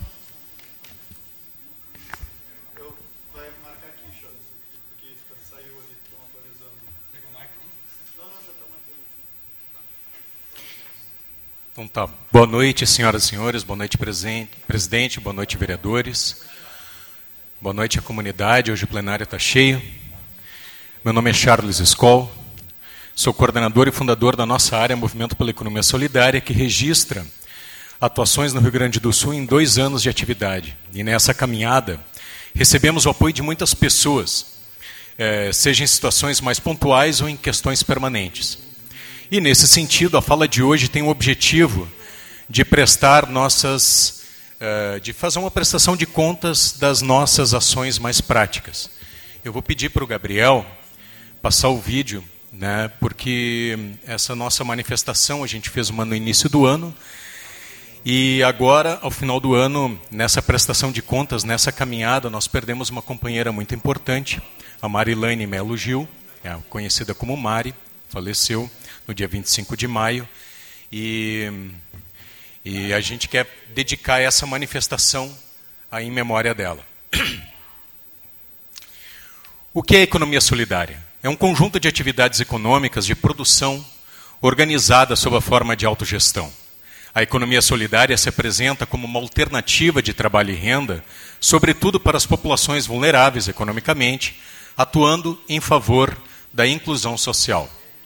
Ocorre que essas populações mais vulneráveis que aparecem nos dados estatísticos possuem vida, sonhos, família e um conjunto de políticas públicas que são determinantes ao modo de vida dessas pessoas. No último período, essa população perdeu garantias de seu direito econômico com mudanças importantes, tal como a reforma trabalhista. A fragmentação e as sucessivas campanhas de desconstituição que eliminou as políticas públicas voltadas à economia solidária, que já eram insuficientes antes, tornou o segmento da economia solidária um espaço de resistência. A resistência ancorada nas ideias e ações de Paul Singer que edificou em políticas públicas o conceito da economia solidária, fazendo os primeiros movimentos para que essas concepções econômicas passassem a ter mais permeabilidade sobre as dinâmicas da vida. Ele foi um farol que iluminou os caminhos para nossas gerações. Hoje, há pouco tempo aqui, aprovamos uma moção de parabenização ao jornalista professor Dr. Marcos Rolim, que ele é reconhecido internacionalmente como um farol dos direitos humanos do Brasil e a economia solidária é a ética dos direitos humanos aplicada nas relações econômicas, com essa característica de autogestão. Além do fim da reforma trabalhista, também se abateu sobre essa população a reforma da Previdência, que lhe furtou o direito à aposentadoria. Os trabalhadores que honram a vida com a força de seu trabalho tiveram que ouvir da classe política naquele momento que são, só vagabundos querem se aposentar com essa idade. Mas a mesma classe política que chamou o trabalhador de vagabundo para aprovar a reforma da Previdência vê com naturalidade as aposentadorias de juízes e militares.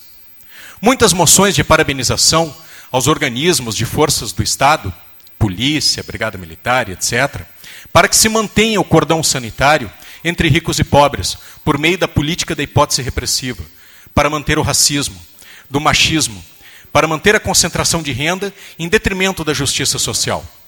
Foi muito maniqueísmo para manter os privilégios de militares e castas nobres que sobrevivem da miséria do povo brasileiro.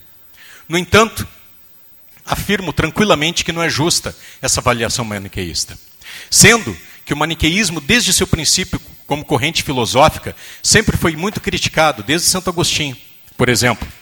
Agostinho percebe que o mal caracterizados pelos maniqueístas não adivinha pelo Deus, mas da ação do próprio homem. Ou seja, esse determinismo presente nas posições deste governo e suas representações não são manifestações divinas as quais não podem ser questionadas, mas o resultado de escolhas políticas de pessoas que estão no poder e se furtam da responsabilidade da política que defendem.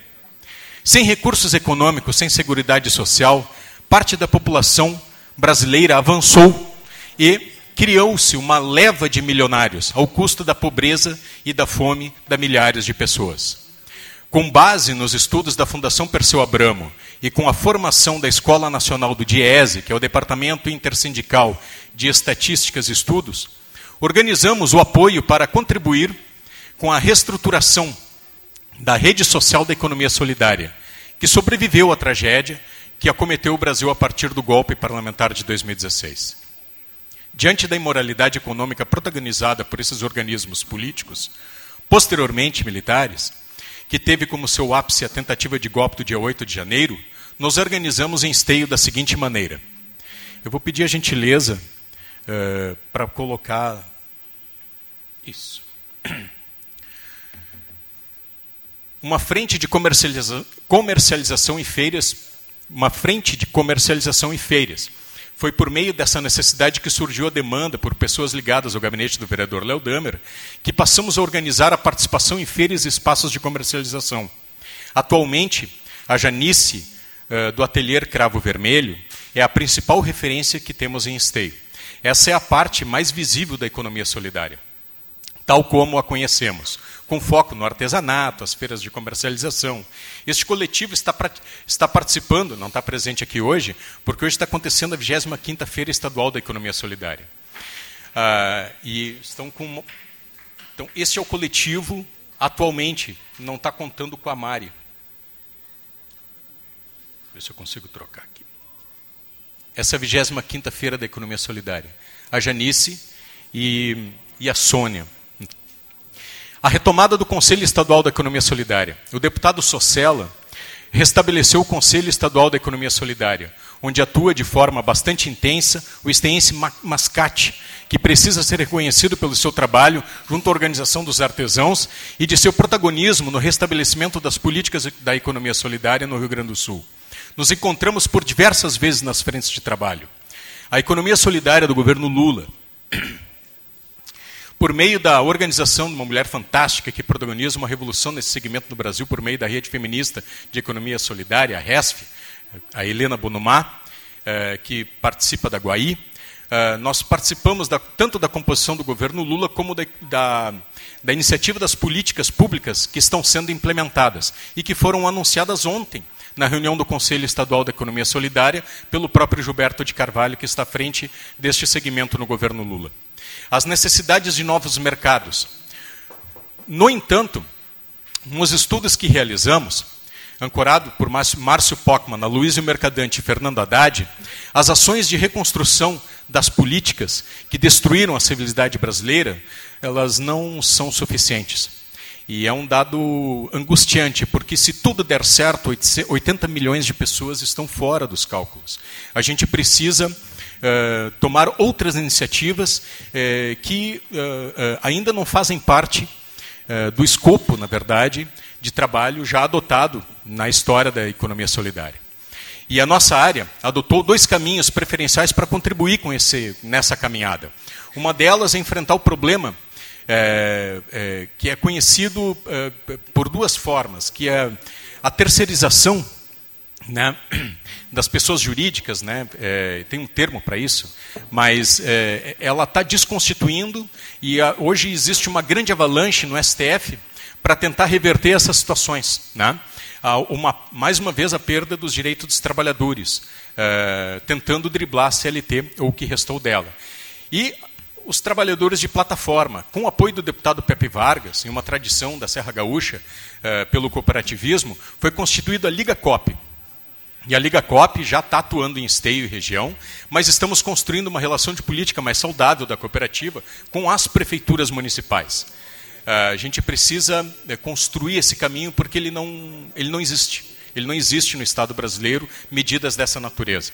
Isso passa por uma profunda análise do seu contrato social e as leis da municipalidade, que está sendo feita nesse momento com a vontade política da Prefeitura de São Leopoldo, mediada pelo gestor público da economia solidária, Henrique Schuster.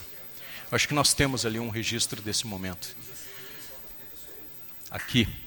Uh, outro caminho, bastante óbvio, está colocado na agenda de trabalho para o próximo período Trata-se da tarefa de contribuir com a organização do consumo das populações de baixa renda, em que, ao somar as suas economias, passam a estabelecer, a restabelecer o poder perdido pela fragmentação.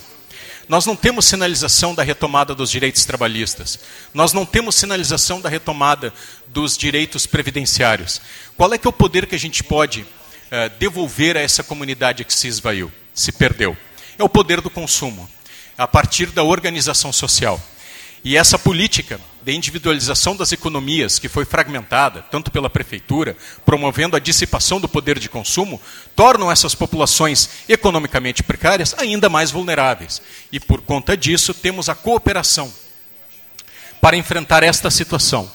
A cooperação né, é uma cooperativa de consumo popular que está em fase de implementação. A cooperação está sendo construída por algumas pessoas que decidiram agir para contrapor as mazelas infames produzidas pelas políticas neoliberais, que são sustentadas pela ampla maioria da representação, mas que nos colocam em franca oposição, seja pelas mazelas sociais provocadas pela política ou pelo descaso com o meio ambiente.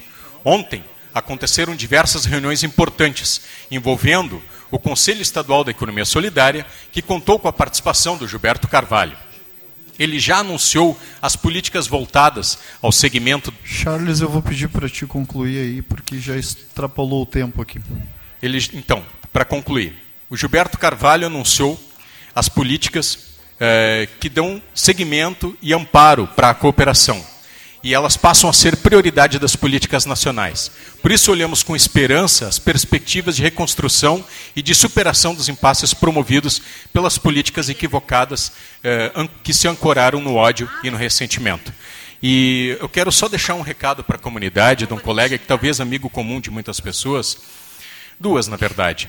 Um apelo aos dirigentes políticos dessa casa, é, que façam um esforço para retomar as atividades de produção de renda no, na, na, região do Parque Primavera, que foram completamente retiradas pela prefeitura essa semana. E outra, o companheiro, amigo, né, o cabeleireiro Anselmo Rotten Dias, né, muito conhecido aqui da cidade, já está baixado, já vai fazer 30 dias. Ele vai ser submetido a uma cirurgia no dia 7 agora, e ele precisa de doadores de sangue. Eu tenho certeza que a comunidade de Esteio é, tão solidária vai contribuir com isso. Muito obrigado, presidente, pela tolerância. Obrigado. Muito obrigado, Charles. Passamos agora, então, de imediato ao grande expediente. Neles estão inscritos os nobres colegas vereadores Francisco Alves, vereador Gilmar Rinaldi, vereador Jorge Elias e vereador Léo Damer. Com a palavra, Um vereador Francisco Alves. Declino, presidente. Vereador declina. Com a palavra o vereador Gilmar Rinaldi.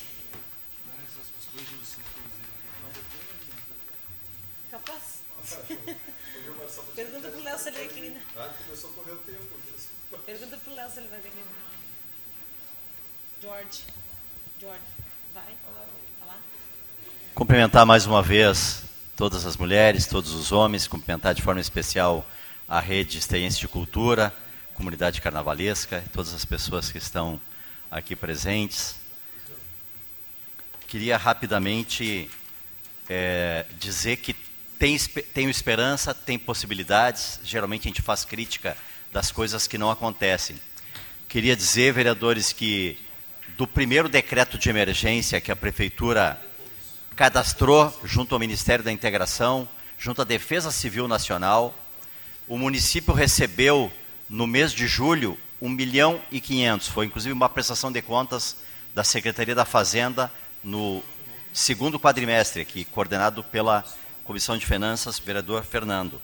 Na semana passada eu estive na FAMURS também, Fernanda, e o município estava representado pela Secretaria da Cidadania, onde foram comunicados que o município recebeu mais 900 mil reais para políticas de inclusão, de cidadania, de geração de renda, de acolhimento às famílias que sofrem né, com a exclusão. Na semana passada também, no dia 1 de novembro, o município recebeu do Ministério da Fazenda, do governo federal, um repasse extra do Fundo de Participação dos Municípios e de ICMS, que somados ultrapassam a 2 milhões de reais, de recursos que o município perdeu em 2022 em função da desoneração de energia e combustíveis. O que, que é importante a gente falar, Max e, e Dirce, Juliana? Que o município, se fizer os projetos, aqueles que o, que o vereador, que eu tenho todo o respeito, e o atual secretário é, Derli leu aqui, se o município fizer os projetos, um banco de projetos, até porque desde maio de 2017, o prefeito sancionou o plano de drenagem conhecedor, né, porque era vereador quando o plano foi feito, e aprovou, se aprovou por unanimidade. Não tinha oposição em situação dentro do tema do plano de drenagem. O plano é técnico. Se usa muito em campanhas eleitorais, né? É, é, na verdade, o debate de que é, após a drenagem da Bento Gonçalves, pela rede social, as enchentes tinham acabado. Não acabaram e no meu entendimento, o município não, não seguiu o plano de drenagem. Quando o município faz a obra aqui da Maurício Cardoso e joga mais água no Arroz Teio, quando o município faz a obra da Alegrete, perto da Pai, e joga mais água na Alegrete, na parte baixa, no Arroz Teio, ele cria um volume que, junto com a RS 118, triplicou o volume de água em toda a nossa cidade, seja aqui na São José, seja lá no Três Marias. Então é importante olhar os estudos técnicos para talvez então no último ano de gestão o governo apresente um cronograma com os recursos que foram oriundos das emendas dos vereadores, emendas coletivas, com os recursos que estão vindo do Estado e da União, e se não vierem mais recurso é por falta de projeto, porque nenhum cidadão constrói uma casa ou um comércio se não tiver projeto. E tendo projeto leva um ano e meio para aprovar. O governante, ele tem que fazer a mesma coisa. Ele tem que ingressar com os projetos no Ministério, ingressar com os projetos na Caixa Federal. E se tiver dúvida, tem engenheiros da Caixa para orientar os nossos técnicos. E o município tem bons engenheiros, tem bons arquitetos, tem um bom biólogo, que inclusive foi promovido a diretor da Secretaria é, é, de Desenvolvimento e Ambiente. Então, se foi promovido a diretor, é porque são bons técnicos. E eu reconheço, porque eram os mesmos técnicos que acompanharam, que monitoraram, Tiba, o projeto da Avenida Brasil, do primeiro dique da nossa cidade. Mas tem contradições, e contradições são normais em governos. E nós temos que falar. No verão, há dois anos atrás, no verão, há dois anos atrás, foi feita a ciclovia lá do Caique até aqui no centro, 1 milhão e 800. E daí no orçamento para prevenção de enchentes no sétimo ano, 100 reais, 2 mil reais, aí não tem como acontecer a obra da galeria, da galeria não, da bacia de contenção do Jardim das Figueiras no inverno. Tanto é que já foi reiniciada três vezes e talvez vai, vai ter muita dificuldade de concluir, porque obras como esta tem que iniciar no verão, que, porque é uma obra de escavação, uma obra que mexe com terra, é uma obra que mexe é, com volumes de lodo, né? então se fizer no verão, tem mais viabilidade de dar certo. E além disso, é importante que todos os cidadãos saibam que se vocês fiscalizarem, nos cobrarem e cobrarem do poder público, não vai ter aterro de dois metros na Gabiju, Marcelo, sem reservação, porque está no próprio plano de drenagem que toda a construção tem que ter reservação. E eu não estou vendo na Bento Gonçalves, naquela obra que está sendo feita ali, se vai ter uma bacia de reservação, de que maneira eles vão fazer a reservação da água. Então é muito importante a cobrança de vocês. Era muito importante a cobrança de vocês para nós, junto ao Poder Executivo, independente de quem estiver no Poder Executivo. Porque quem está no Poder Executivo, ele governa com o seu plano, mas ele governa com os impostos pagos pelos cidadãos. E os cidadãos brasileiros pagam muitos impostos e têm a, o justo dever e o direito de nos cobrar e de cobrar de todo e qualquer governante. Com a palavra, o vereador Jorge Elias.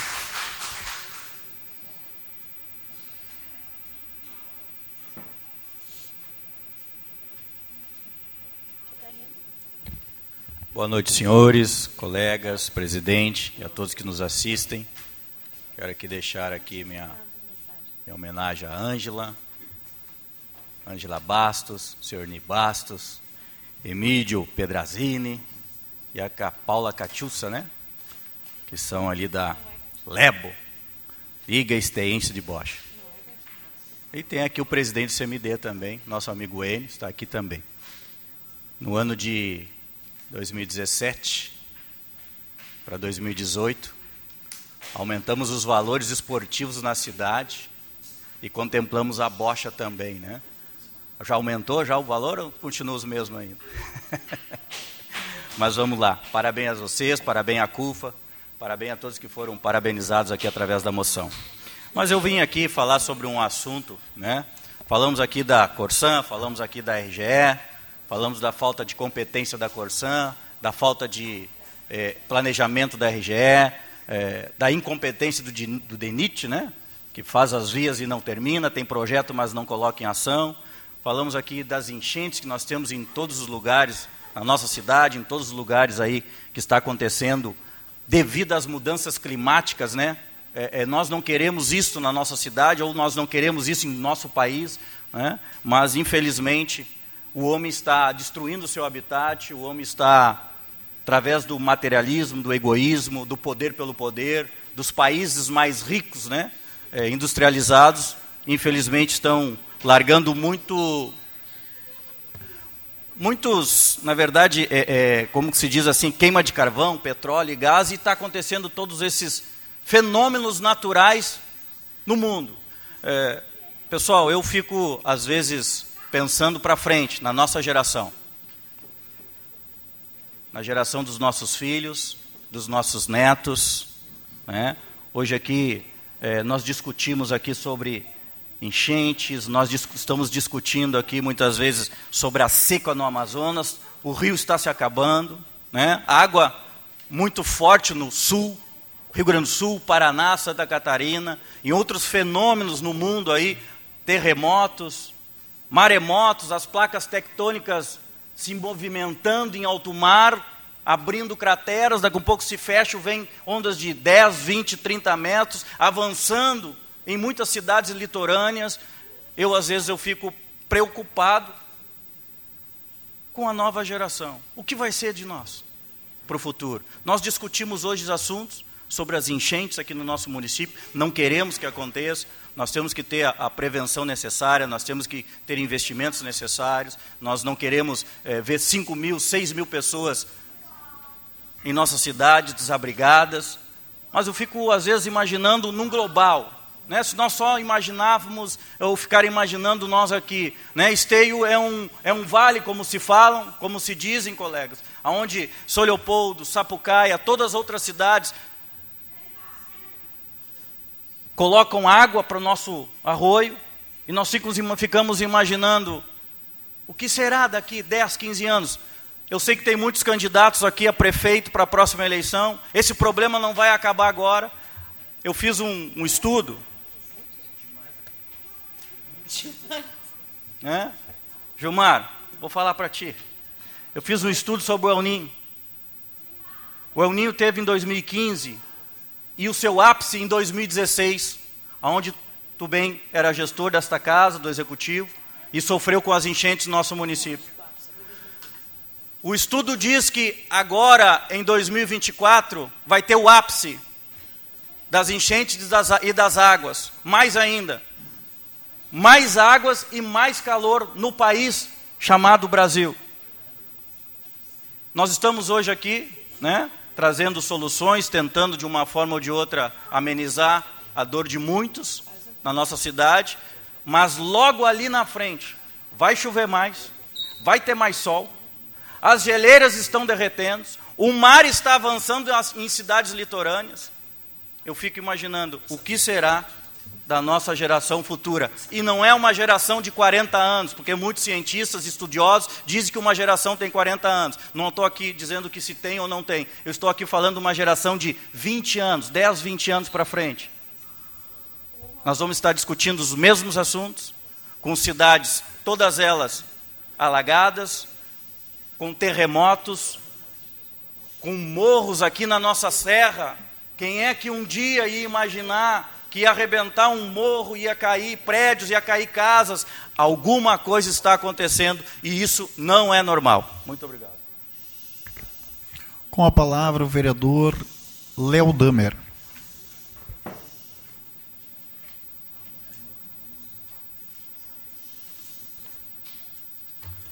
Senhor presidente Coutinho, colegas vereadores, comunidade aqui presente, eu vou fazer uso do meu grande expediente para falar daquele que é o assunto mais importante do dia de hoje. E acho que o assunto mais importante deste ano, porque no centro da atividade legislativa está o orçamento municipal.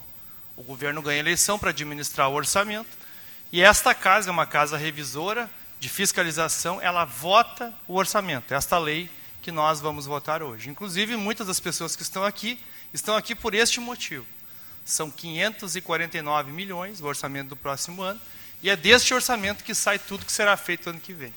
E há um grande, um grande clamor da comunidade e muitas ações que vão sair deste orçamento. Quero cumprimentar de maneira especial as pessoas que estão aqui pelo debate das enchentes, né, que vem acompanhando esta casa há bastante tempo. Então, cumprimentar aqui o Max, a Dirce, a Daniela e a Ju, que estiveram nas duas últimas comissões, e outras lideranças que estão aqui.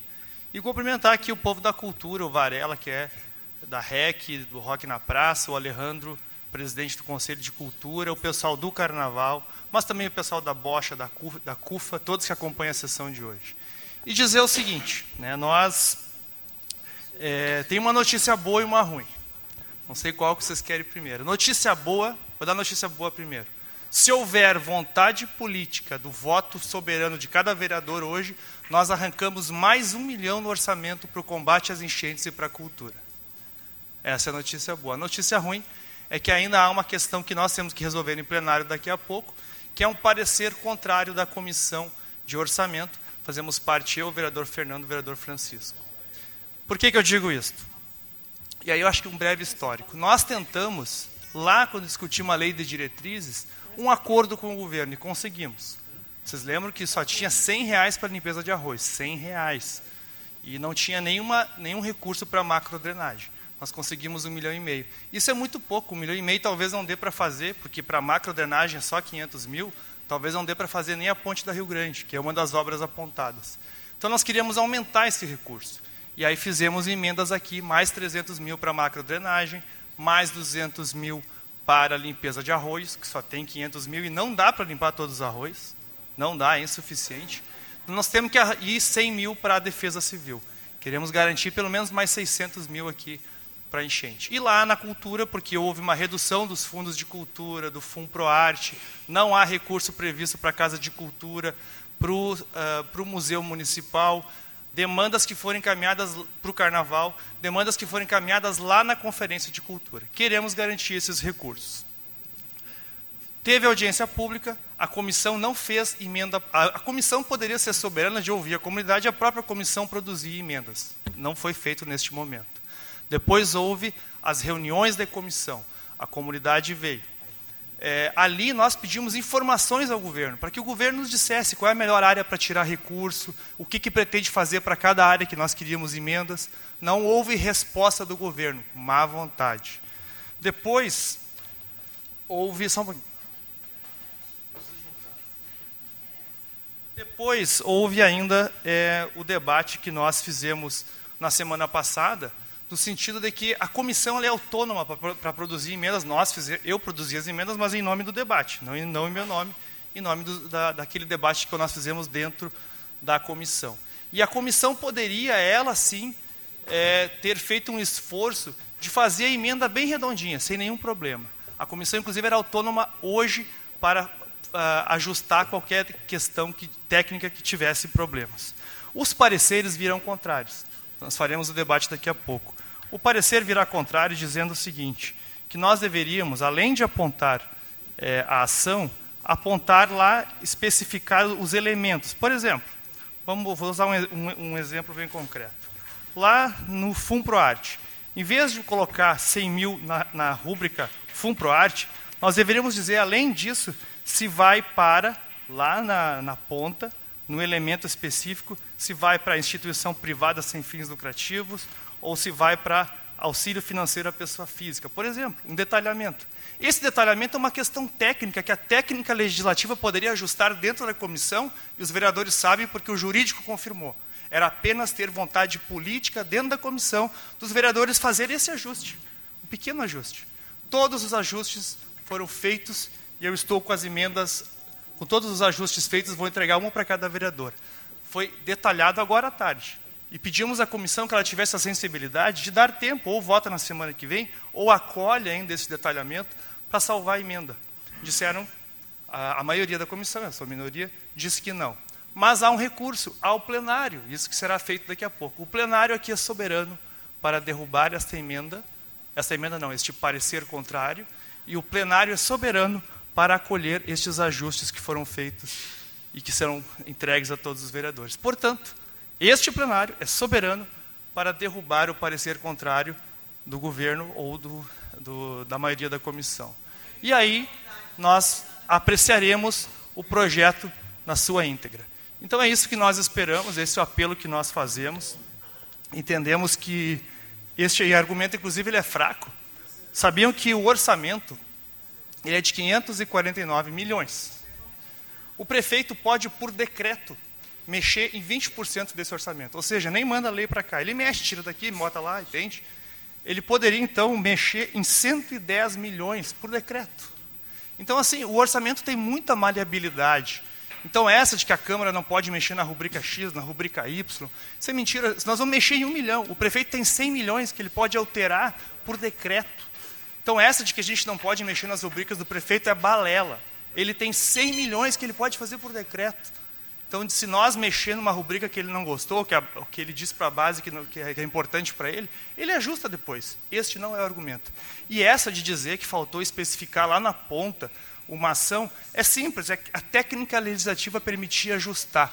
Isso nosso jurídico disse, mas a maioria da comissão, por vontade política, não quis, mas cabe um recurso ao plenário que apresentarei daqui a pouco. E espero que os vereadores tenham porque é o seguinte, nós não podemos brincar aqui. As pessoas têm uma demanda concreta, tem pouco dinheiro para enchente, tem demanda da cultura, tem tanta demanda, e essa casa, como casa revisora, tem que cumprir o seu papel e não ser uma correia de transmissão do prefeito neste momento crucial que as enchentes afetam tantas pessoas.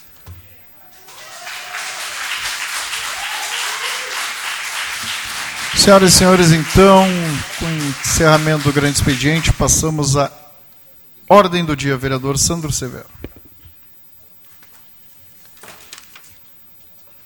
Projeto de Lei Executivo de número 299/2023, que autoriza a abertura de crédito suplementar no orçamento da administração direta do município de Esteio. Necessita do parecer verbal da Comissão de Finanças e Orçamento, presidente. Parecer verbal. Projeto 299 de 2023. O projeto sobre exame encontra-se em conformidade com as normas estabelecidas no artigo 141, inciso 5 da Lei Orgânica Municipal e no artigo 43 da Lei Federal número 4320/64, que estatui normas gerais de direito financeiro para elaboração e controle dos orçamentos públicos para abertura de créditos adicionais.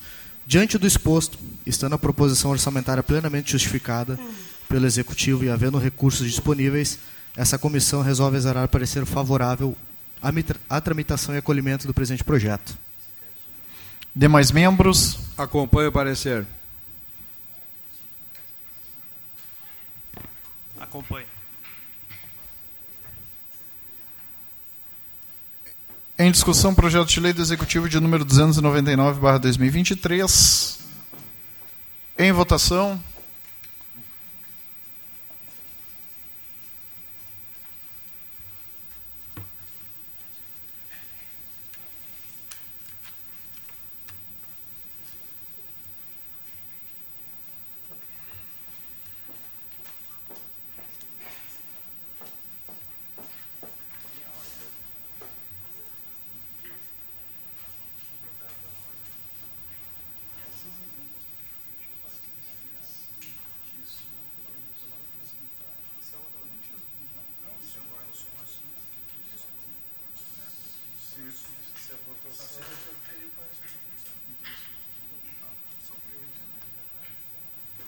Aprovado. Seguimos. Projeto de Lei Executivo de número 298/2003, que autoriza a abertura de crédito especial no orçamento da administração direta do município de Esteio para o exercício 2023.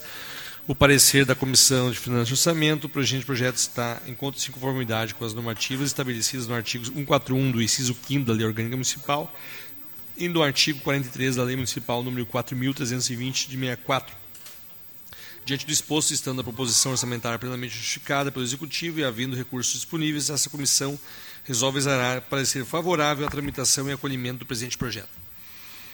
Em discussão, projeto de lei do Executivo de número 298/2023. Em votação.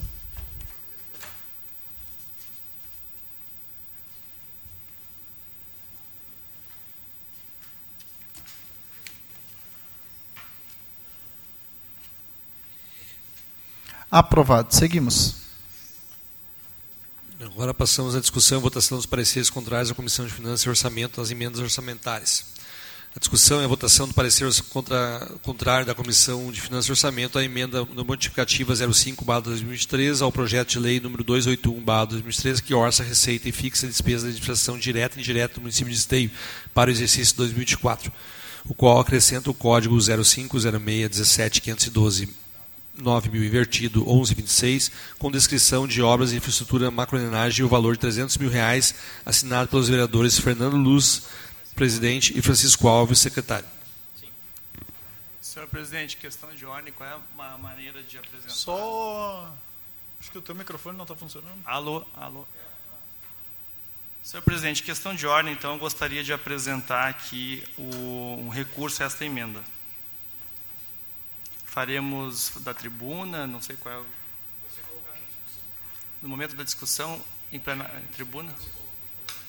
Tá, eu coloco em discussão, na verdade, aqui... Discussão parecer. Eu tenho que ler o parecer aqui ainda, né? É. O parecer... Tá bom. Peço a palavra. Só o parecer agora, então. Parecer da emenda. Tem certeza disso? Primeiro é o parecer, aí depois é apresenta Isso, agora é o parecer. Tá é, primeiro é o parecer. parecer. Aí discute o parecer. Trata-se de emenda modificativa do projeto de lei orçamentário para o exercício 2024, projeto de lei número 281/2013. Observa-se que a emenda analisada simplesmente desloca recursos de uma dotação para reforço de outra, sem a necessária especificação de qual elemento de despesa será reduzido. Nesse sentido, dispõe o artigo 15 da Lei Federal 4.320, 17 de março de 1964, que estatui normas gerais do direito financeiro. E o artigo 15 da Lei do Orçamento e Discriminação da Despesa, far-se-á no mínimo por elementos. Em primeiro parágrafo, entende-se por elementos o desdobramento da despesa com pessoal, materiais, serviços, obras e outros meios que servem para a administração pública para a consecução de seus fins. Parágrafo 2 para efeito de classificação da despesa, considera-se material permanente ou de duração superior a dois anos, e conforme o dispositivo legal citado, se o desdobramento da despesa deve ser observado no projeto de lei orçamentário e a mesma técnica deve ser empregada nas emendas ao referido projeto, o que não foi levado ao efeito do caso. Assim, a emenda modificativa do projeto de lei orçamentário para o exercício 2024, ao não especificar qual o elemento de rubrica manter as atividades de atendimento de imigrantes e refugiados será reduzida, não preenche os requisitos técnicos essenciais do desdobramento ao nível do elemento de despesa e não aplicando a Lei Federal 4.320-64 em seus exatos ditames. Além disso, uma resolução de 30% do recurso da unidade gerida pela Secretaria Municipal de Cidadania e Direitos Humanos certamente comprometeria a continuidade dos serviços e razão pela qual a proposição não deve ser admitida. Em discussão, então, o parecer da Comissão de Finanças e Orçamento. Peço a palavra. Com a palavra o vereador Léo Damer.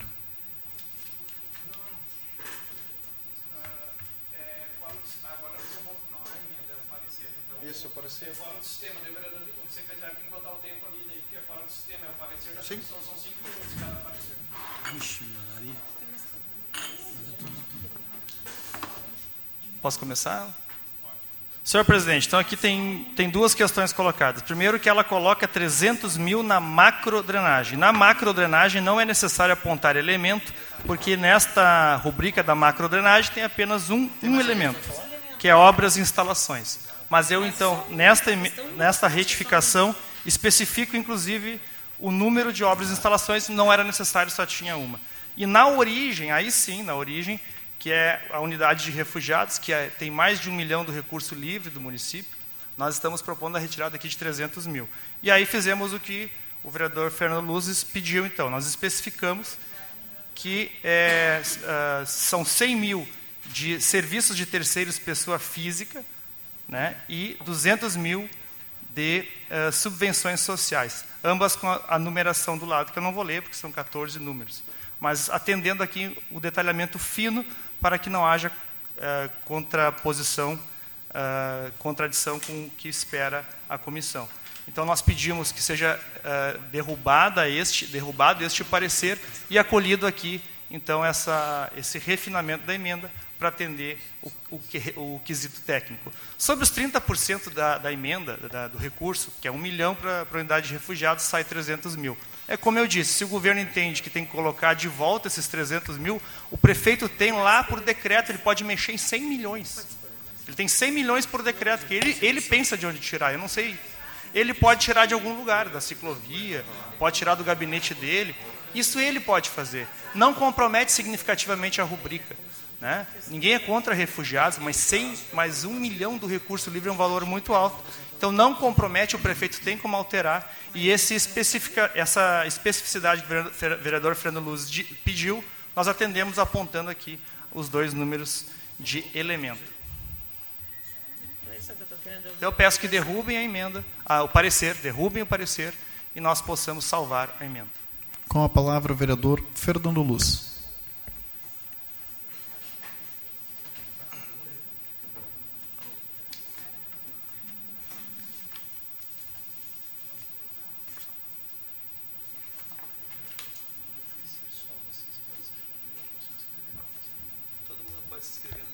Muito boa tarde, colegas vereadores, presidente, todos que nos acompanham, todas as lideranças. Bom, vamos lá, vamos com calma aqui, amigos. Deixa eu só me organizar aqui. Alguns meses atrás, nós estivemos aqui nessa casa, uh, só para fazer uma contextualização para o entendimento de todos. Tá? Nós votamos a Lei de Diretrizes Orçamentária, que é o primeiro passo para fazer a lei orçamentária, certo? Naquela ocasião, nós nos mobilizamos aqui, os dez vereadores, junto com o executivo, junto com as lideranças que aqui estão, e nós construímos, né, da maneira correta, da maneira como tem que ser feito, naquela ocasião nós construímos ali 1 milhão e 500 mil em emendas para combate às enchentes. Tá? E isso está contemplado aqui na lei orçamentária. Ponto. A lei de diretriz orçamentária é um pouco mais, ela é um pouco mais, a, a lei orçamentária anual, perdão, que é essa aqui que está sendo votada hoje, que será votada hoje, ela é bem mais detalhada que a lei de diretriz orçamentária. Essa lei, ela detalha todas uh, as ações de praticamente todos os serviços que a prefeitura presta. Então, é um projeto, talvez o projeto mais importante do ano. Os municípios são obrigados por lei a fazer a lei, a lei orçamentária anual. Os governos estaduais são obrigados por lei a fazer e o governo federal também é obrigado por lei a fazer. Da mesma forma, existem leis que mostram como isso tem que ser feito. Né? Isso não pode ser feito de, de qualquer forma. Então, tem toda uma, uma legislação que precisa ser seguida. Tá? Não é o vereador Fernando que fala que tem que ser assim ou assado. Certo? Nós tivemos aqui, o vereador Léo Damer uh, protocolou seis emendas. Uh, antes de fazer o parecer, isso e foi falado aqui que o jurídico falou que poderia, isso não é verdade, né? o jurídico o jurídico não, a Ju não, e a Camila estavam na comissão e podem provar isso. Não falou. Presidente, a comissão é autônoma para mexer vereador, na emenda. Vereador, vereador, vou pedir licença aí. Não. Peraí só um pouquinho, vamos respeitar. Vamos respeitar. Vamos respeitar. Eu deixei todo mundo fazer uso da palavra, escutei umas mentiras aqui, agora eu vou esclarecer. Não. O que o jurídico falou, eu, primeiro eu consultei o jurídico, porque fazer uma emenda modificativa, gente, é simples todo vereador deveria saber fazer. É indicar o local que vai sair o recurso e para onde vai o recurso. Isso aqui é um documento contábil. Isso aqui é um documento contábil. Isso aqui não pode ter margem para subjetividade.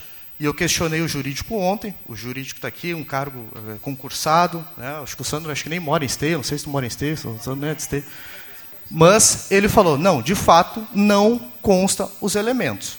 E hoje foi questionado o Sandro, o Sandro falou, não, isso é, é discricionariedade, é um entendimento da comissão. Foi isso que ele falou. E o nosso entendimento é que duas, três horas antes de ser votado o projeto, você não pode fazer uma emenda nova, porque como é que vai ser analisada 400 páginas né, de seis emendas? Então, gente, não é assim que funciona. O que foi feito? Essas emendas aqui, ó, só para usar como exemplo.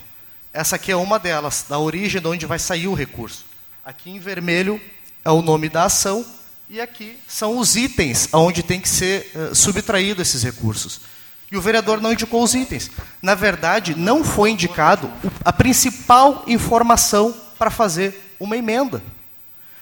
A verdade é que essa emenda não deveria nem estar tá sendo votada porque não tem esse detalhamento. Bom, assim, ó, o meu papel como presidência, só um pouquinho que eu toco a palavra, só um pouquinho. Vamos respeitar. O meu papel como presidente da comissão é fazer um parecer técnico. Não, isso aqui não pode ser subjetivo, gente. Isso aqui é matemática. Tem que sair de um lugar e tem que ir para outro local. Entendeu? Isso foi feito na LDO. Nós fiz, foi um movimento que envolveu vários vereadores. A gente fez tudo certinho, bonitinho, de onde ia sair, para onde via. Foi votado e foi aprovado. Comissão Ponto. tem autonomia, é verdade. Agora, a gente não pode a gente não pode chegar a fazer um documento de qualquer maneira. Eu não tenho como dar um parecer favorável Comissão tem autonomia, para um local onde não Vereadores. está indicando a origem do recurso. Isso não tem como fazer, gente. Eu entendo, eu entendo a aflição. Eu quero muito que a gente consiga conquistar recursos para todas as áreas que estão, mas isso não é fácil. Não é colocar numa folha de papel e achar que os problemas estão resolvidos. Da outra vez a gente se debruçou e a gente conseguiu fazer um milhão e meio a emenda. No início era 1 milhão e 400, a gente conseguiu, chegar a 1 milhão e 500. Por que, que a gente não conseguiu um valor maior? Porque naquela ocasião a gente se debruçou sobre, sobre esses documentos e a gente não conseguiu. Isso é, é como eu falo, isso é um documento, isso é um documento, isso é um documento contábil. Isso é um documento contábil. Geralmente os orçamentos dos municípios, geralmente, são maiores do que constam aqui. Geralmente, porque os municípios, quando vão fazer esses projetos, eles fazem de uma maneira conservadora para, né, daqui a pouco não adianta tu botar mais recurso no documento do que o município arrecada. Então, ok, geralmente o município vai ter mais recurso em caixa do que tem aqui. Mas a gente tem que se pegar aqui ao que consta no documento. No documento. Comissão e é por isso que eu não tenho... Só, só um pouquinho, vereador, que eu não lhe interrompi. Então, eu não tenho como dar parecer para uma emenda que não diz de onde está saindo o recurso. E não é só chegar e dizer, não, é ali, é só fazer isso, é Nós só fazer assado. já, vereador. Porque, Vereador além, Léo, vou pedir que o senhor porque- respeite aqui o uso da palavra do vereador Fernando. Por Porque, gentileza, conclua, vereador. além de ver essa questão legal da emenda, que isso não está sendo cumprido aqui, porque a principal informação não consta aqui, e eu sei que isso é complicado das pessoas entenderem, mas é, é algo básico. Se, o se a gente está colocando recurso no lugar, tem que tirar esse recurso de outro lugar, certo? E isso não consta. A gente não consegue nem partir para uma análise ali depois da, né, se vai comprometer a, a rubrica que está saindo o recurso, enfim, isso aí vai é outra discussão. Mas a gente não consegue nem chegar porque não tem esse e da mesma forma não tem os detalhamentos das rubricas que estão indo os recursos. Porque existem rubricas ali que tem várias ações, né? do Fundo ProArte, por exemplo, tem várias ações, tem quatro, cinco ações ali, e não tem esse detalhamento. Então, eu não tenho como dar parecer ah, ah, positivo para algo que não está especificado no documento, certo? Então, assim, ó, é uma questão ah, legal, é uma questão técnica, a gente não tem como dar esse parecer dessa forma. Mas, uma dúvida que as pessoas estavam me perguntando antes, ah, mas aqueles recursos que foram... Aquele recurso já está contemplado aqui e vai ser votado e vai ser aprovado. Aquele um milhão e meio. Porque estava fazendo uma confusão, porque estavam falando que os vereadores iam votar contra recurso para enchente, não sei o quê. Não, aquele recurso já está contemplado aqui e vai ser aprovado, presidente. Com a palavra o vereador Francisco Alves.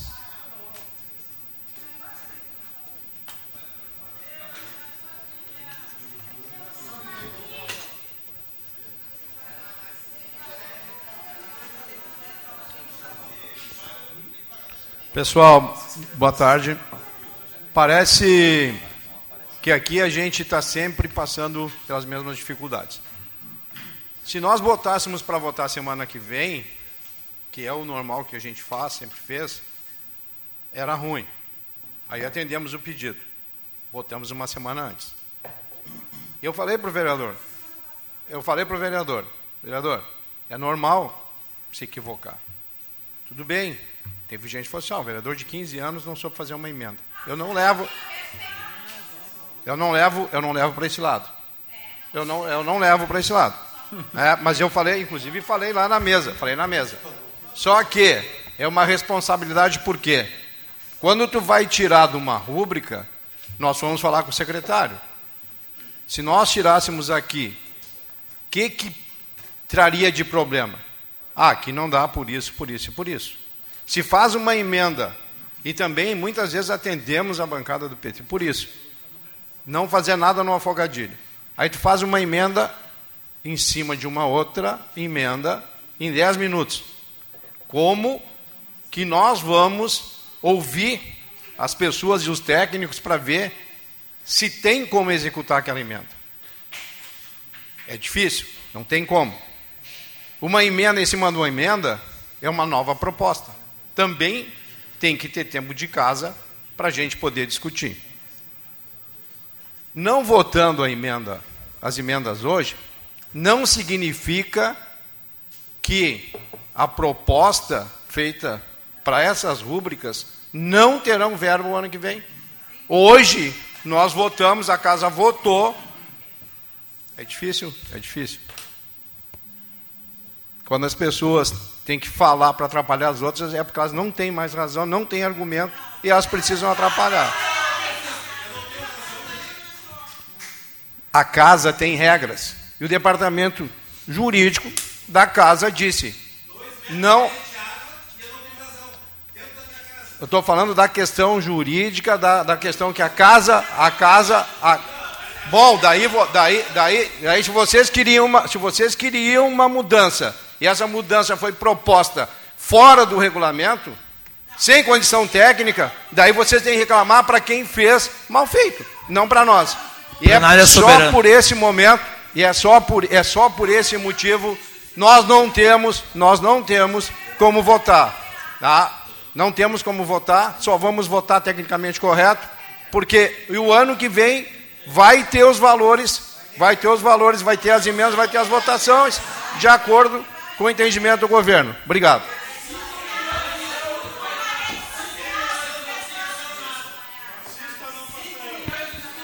Senhoras e senhores. Plenário é soberano, senhor presidente. Senhoras e senhores, a proposta do vereador Léo, no caso, é acrescentar essa emenda modificativa, só que a proposta ela só pode ser colocada uh, de acordo, primeiro, com o parecer. Primeiro tem que ser votado o parecer, então, se o parecer for... Isso, só questão de ordem, não vou defender.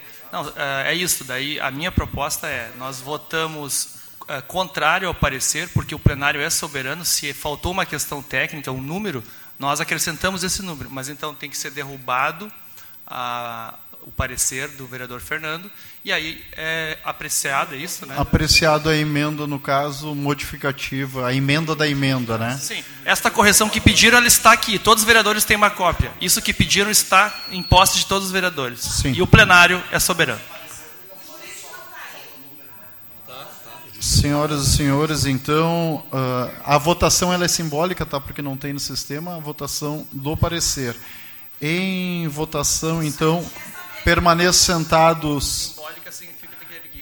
Isso, sentados, aprovados o parecer, e em pé, uh, contrário ao parecer. Em, é, em votação, então, o parecer. O parecer foi aprovado, então, por dois, quatro, seis votos favoráveis. Parecer Senhoras e senhores, por gentileza, senhoras e senhores. Parecer então ele foi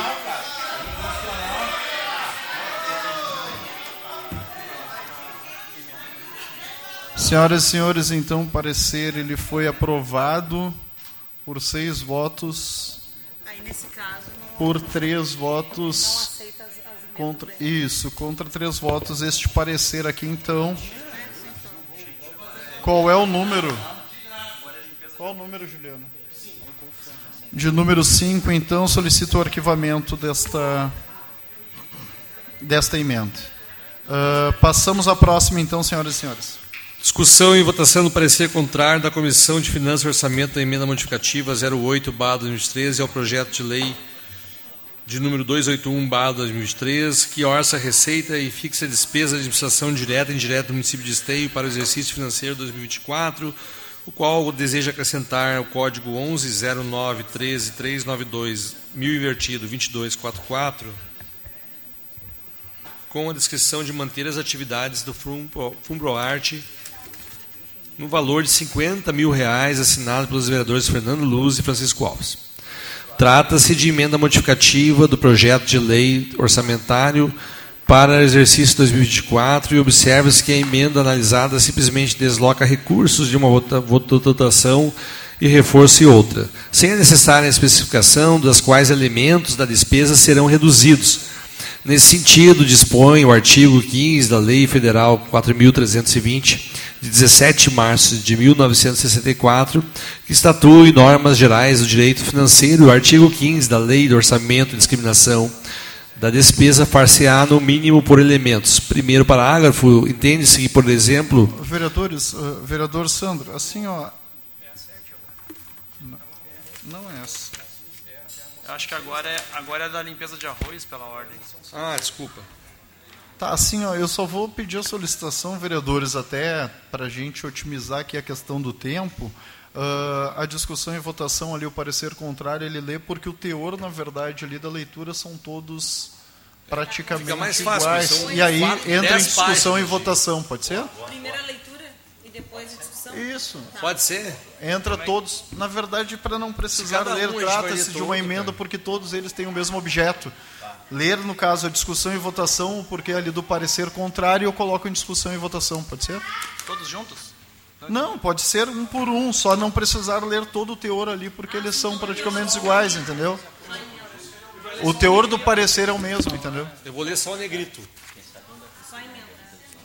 Entendeu? Vamos fazer uma sugestão, Pois não. sem conversar com o Léo, tá? Lê um, separe essa cultura, e tem mais um sobre os arroz. Lê os arroz, vai ser igual. Pode ser também. Se vocês concordarem, para mim não tem problema. Tá, beleza. Então faz o seguinte, faz a leitura então do número 7. É que não tem número pra mim, aqui você tá falando número, eu não tô vendo esse número. Só está fora da ordem. Aqui, ó, tem um antes. Não, esse aqui eu já li. Tá, mas será que não foi grampeado errado? Só um pouquinho. Ah, Qual é o número 7? Não tá vendo 7. Não, tem. É, faz em bloco, acho que é melhor. Se os vereadores não se opõem, para mim não tem problema. Vereador Léo.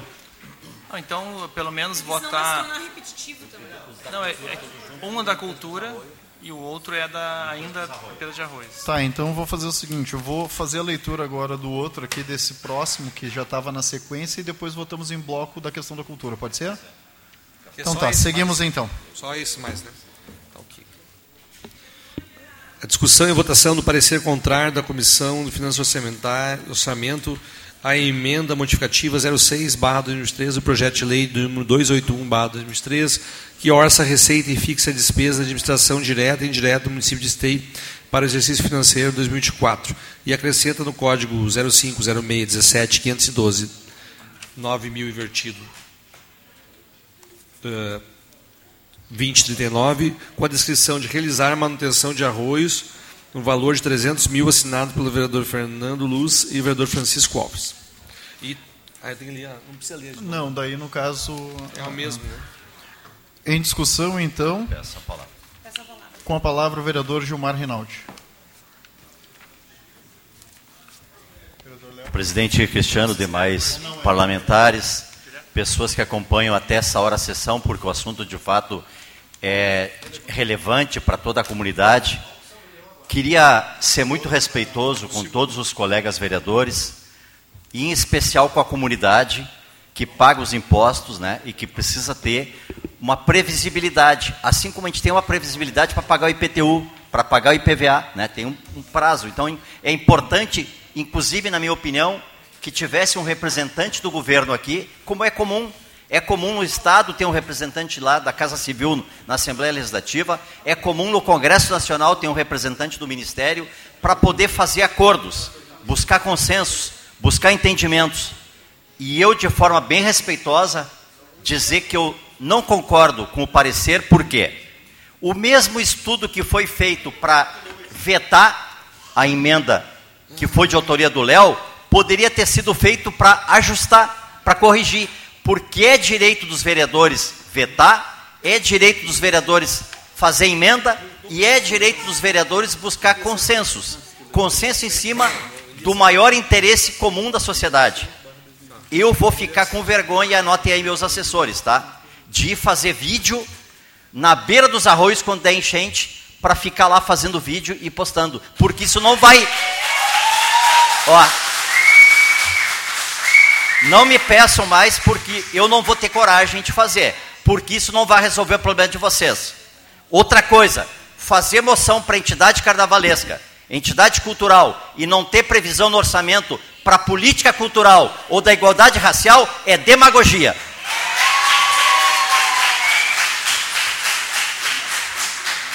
E por fim, e por fim dizer, por fim dizer que é justa a emenda do ponto de vista do interesse do vereador Léo e do interesse dos vereadores no seguinte sentido: o governo, e eu vou elogiar o governo, fez uma ação importante, trocou as lâmpadas de sódio por lâmpada LED, as mesmas lâmpadas que a gente botou na Avenida Brasil em 2015. Então, de 3 milhões que tem, 3 milhões que tem, para manutenção, comprar material e fazer a troca, não vai ser utilizado um milhão e meio, porque a lâmpada LED não se troca todo ano, se troca a cada quatro anos praticamente, Tiba. Então, é desta rubrica que nós orientamos tirar o maior recurso. E a segunda maior rubrica é sim do programa de atendimento dos irmãos que vieram de outros países, que foram muito bem acolhidos aqui em Esteio. Porém, na sexta-feira agora, o Ministério repassou mais 900 mil para o Sistema Único da Assistência Social, então nós estamos fazendo com responsabilidade financeira, nós estamos fazendo o que nós faríamos se estivesse no governo, porque para terminar, um milhão e meio que foi uma emenda coletiva aqui, gente, se tiver uma nova enchente, sabe para onde é que vai esse um milhão e meio? Para pagar o aterro lá em Gravataí e não vai ter obra, assim como a obra da Esperança, o recurso está liberado desde 2016, 3 milhões e 200, e não concluíram até agora. Então o que eu estou dizendo é o seguinte: vim aqui ler, como foi na audiência aqui que o secretário veio aqui e leu, um calhamaço de 18 projetos e não deixou cópia para nenhum vereador, acho que nem os da situação tem. É essa insegurança que nós estamos e que nós temos que ser sinceros com vocês. Nós precisamos sim mudar de atitude. O poder legislativo tem que ser independente, como é o poder judiciário. Respeitar o poder executivo, mas sugerir para o poder executivo que volte a fazer a prefeitura na rua e escute a comunidade. Com a palavra, o vereadora. Com a palavra, a vereadora Fernanda Fernandes.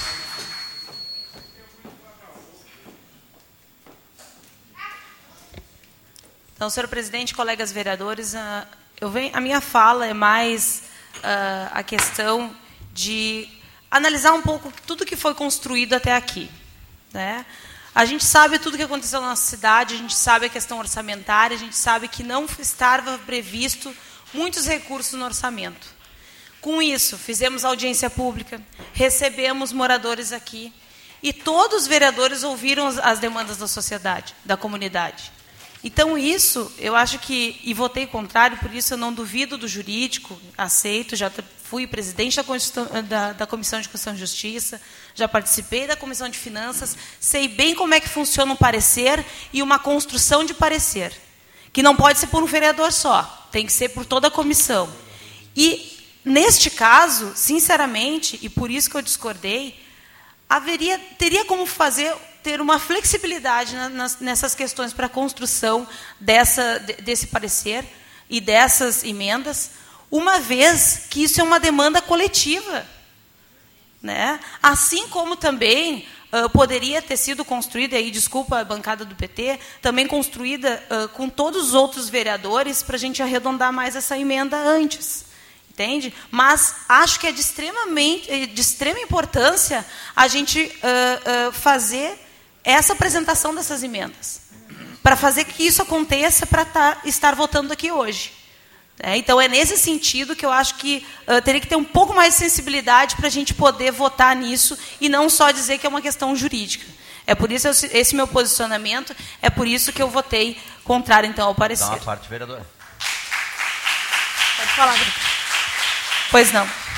Obrigado pela parte, vereadora. Eu também tenho maior respeito e entendimento de que os assessores da, da Câmara são assessores qualificados, responsáveis e deram orientação mais correta do ponto de vista técnico legislativo possível. Cabe aos vereadores definir o rumo.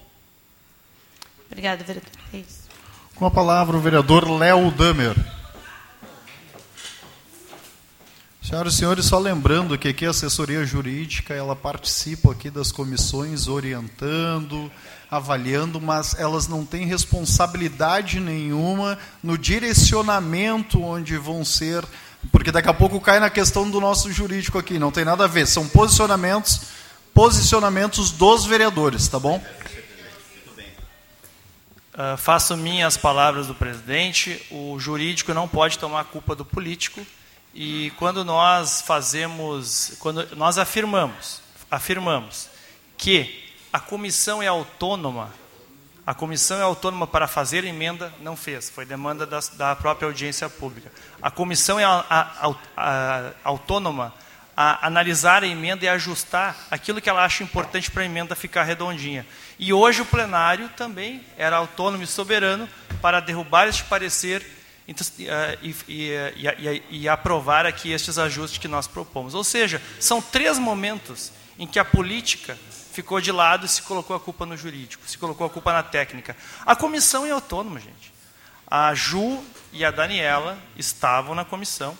E eu não vou dizer que o jurídico é culpado. O jurídico, a única pergunta que eu fiz para o nosso setor jurídico é: a, a comissão de orçamento ela é autônoma para ajustar a emenda, para propor nova data, para chamar os vereadores? A comissão é autônoma.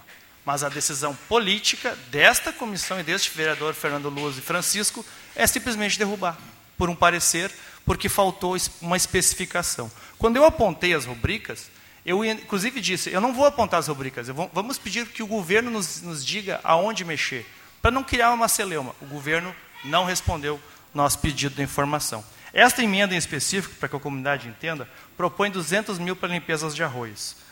Obras e instalações, aliás, uh, realizar manutenção de arroios. Não tem necessidade de citar o elemento, porque aqui só tem um elemento. Então, uh, aonde aponta, não tem problema nenhum, só tem um elemento. Lá, na origem desse recurso, nós propomos tirar da iluminação pública, que hoje conta com 3 milhões. E com 3 milhões. E com lâmpada LED vai ter mais economia e tal. Achamos que dali dá para tirar 200 mil. Ocorre que lá tem elementos diferentes. Então tem dois elementos aqui, material de consumo e outros serviços de pessoa jurídica, com dois numerozinhos. A correção foi só dizer, da iluminação pública tem que colocar o número, um número enorme aqui e tal, que é material de consumo, botamos o número, e um outro número aqui que é de pessoa jurídica. Foi uma correção de técnica legislativa que eu acabei de fazer e este plenário é autônomo. A comissão era autônoma para fazer esta correção. Quando eu apontei, inclusive eu falei, Fernando, vamos olhar junto, tem algum problema, vamos construir junto, está aqui os moradores. O vereador Fernando, semana passada, eu nem li, nem li. Né? E eu disse para o nosso jurídico, a comissão é autônoma para fazer alter, alguma alteração? Isso ele disse que sim. Isso ele disse que sim, e vocês estavam aqui. Então a comissão é autônoma, é um ajustezinho simples. O que tem é o seguinte, vereador Fernando Luz, a vontade política não pode se esconder no jurídico e na técnica. O senhor poderia ter feito e não fez e tem que assumir.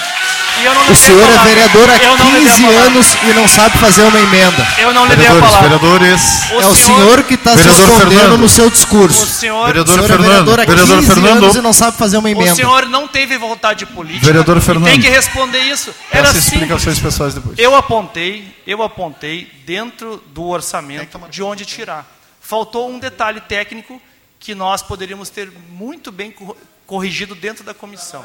E a vontade política nossa era de produzir esta emenda. E a vontade política de quem se esconde atrás do jurídico é de não produzir a emenda. Eu acho que é isso que nós temos que dizer. De, vou repetir.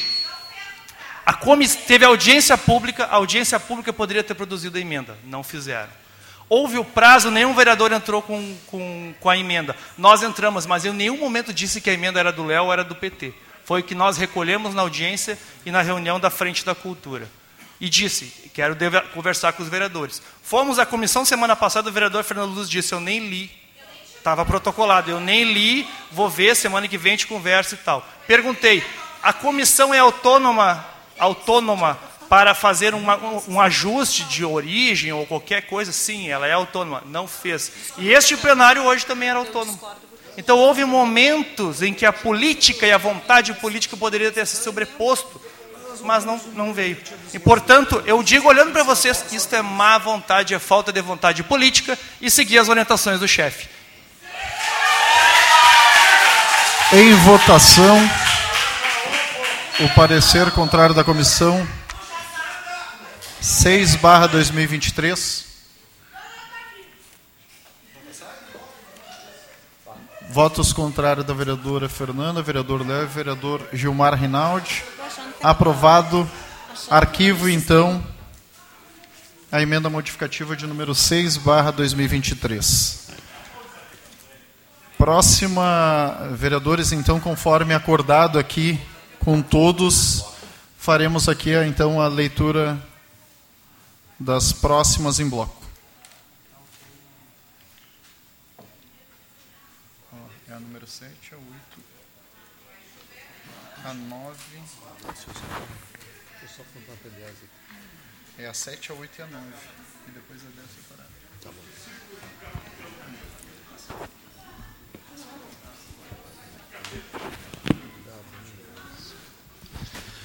Parecer contrário da Comissão de Finanças e Orçamento às emendas modificativas número 7 ao projeto de lei de número 281/2023, que orça a receita e fixa a despesa de administração direta e indireta do município de Esteio para o exercício financeiro 2024, o qual visa acrescentar o código 11, 10, 13 e 392 mil invertido 2245, com descrição de manter as atividades do Fundo Municipal de Cultura no valor de 150 mil.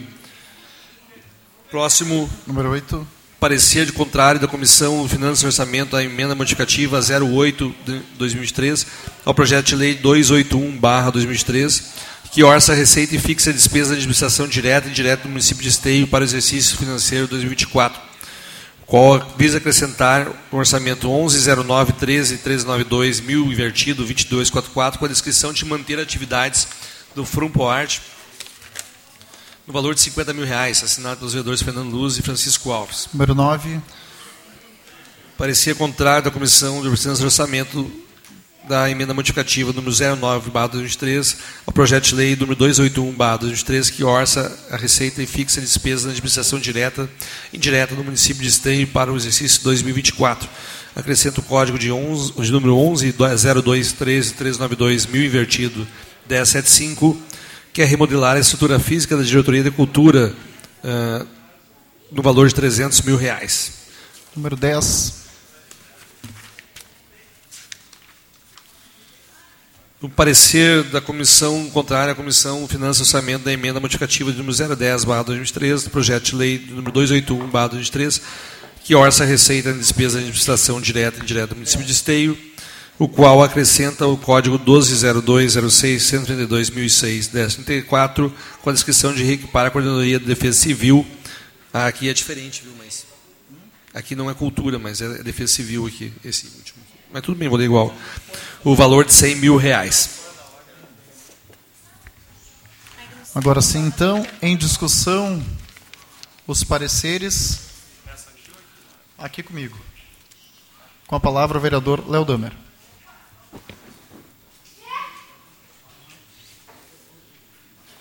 Senhor presidente, da mesma forma, então, nós estamos propondo aqui, nessas três emendas, um valor de 150 mil reais a mais para o Fundo Municipal de Cultura, um valor de 50 mil a mais para o FUNPROARTE. O Fundo de Cultura e o FUNPROARTE vinham há muitos anos congelados e, especificamente aqui, o Fundo de Cultura foi reduzido neste ano que passou. E um valor também de 300 mil reais para a diretoria de cultura, ah, considerando que além da diretoria de cultura poderia inclusive se pensar nos eventos ou mesmo no, eh, numa reforma da casa de cultura, enfim, do museu, tantas demandas que ali tem. Estas três emendas, da mesma fora, forma, elas foram construídas então apontando eh, a rubrica e há este detalhamento técnico, essa especificação que nós fizemos e apresentamos, entregamos a todos os vereadores. E da mesma forma que eu digo que, havendo a vontade política, a comissão foi soberana, mas não quis fazer, e este plenário é soberano e também não quer fazer. É, penso, vereadores, que nós deveríamos ter a, a questão, a, a vontade política no centro do debate. A vontade política no centro do debate. Querer fazer, querer garantir o recurso atender a demanda, ouvir a comunidade. Neste momento, ter uma postura simplesmente adesista ao governo que não quer que mexa no orçamento, é, penso que é o pior caminho. Se esconder atrás do jurídico é o pior caminho. Porque o político se sobrepõe. Esta é uma casa legislativa revisora, a gente revisa o orçamento, a gente revisa as leis. Quantas leis nós mudamos dentro das comissões? Se disserem que nunca foi que não dá para mudar a lei dentro de comissão, é uma mentira drástica, é uma grande mentira, é uma bobagem que está se dizendo aqui. O vereador poderia ter alterado qualquer lei, alteramos, isso inclusive é corriqueiro. Nós alteramos leis o tempo inteiro. O governo vive mandando lei com problema técnico para cá. Ah, os juristas da casa, não da casa, os juristas no modo geral, às vezes passam e mandam leis com problemas técnicos para cá. Arrumar a técnica legislativa é nosso trabalho. Se nós não somos capazes de, na técnica legislativa, corrigirmos as leis, é porque a gente não faz a nossa função. Agora vim aqui se esconder atrás de uma questão técnica aqui, de uma questão técnica ali, de um jurídico, para dizer a verdade. O governo não tem vontade política de dar mais recursos para a cultura, para o carnaval, para o fundo para o arte, para o fundo de cultura, para a casa de cultura, e o governo não teve vontade política para aumentar esse orçamento PIF de um milhão e meio, que talvez não dá nem para fazer aquela ponte, porque 500 mil para macrodrenagem, 500 mil para arroio, isso não dá para limpar todos os arroios, talvez não dê para fazer uma ponte. Essa é, essa é a real. Essa é real, é isso. E aí se busca um, um detalhamento aqui, um ali. A vontade política da Câmara, a soberania da comissão, a soberania dos vereadores, a casa revisora, que se abstém de ser uma casa revisora, deveria ter cumprir hoje um papel. Talvez a noite mais importante do ano, porque é quando nós voltamos do orçamento final, e é isso que nós fazemos aqui. Nós, nosso, salário, nosso salário não é para fazer moção de parabenização, também é. Nosso salário não é para ficar pedindo para trocar a lâmpada, também é. Nosso salário é para ser vereador, para usar a técnica legislativa para ajustar as leis para atender as demandas. E não para ficar procurando vírgulazinha para derrubar a emenda para contentar o prefeito. Isso é uma vergonha. Isso é uma vergonha, eu lamento, vereador Fernando, que o senhor se preste a esse papel e alguns dos seus colegas. Eu penso vereador. que a comunidade trouxe uma demanda para a comissão que o senhor presidiu. A comunidade trouxe uma demanda para a comissão que o senhor presidia, pedindo as emendas. Nós apontamos fontes de recurso para mexer.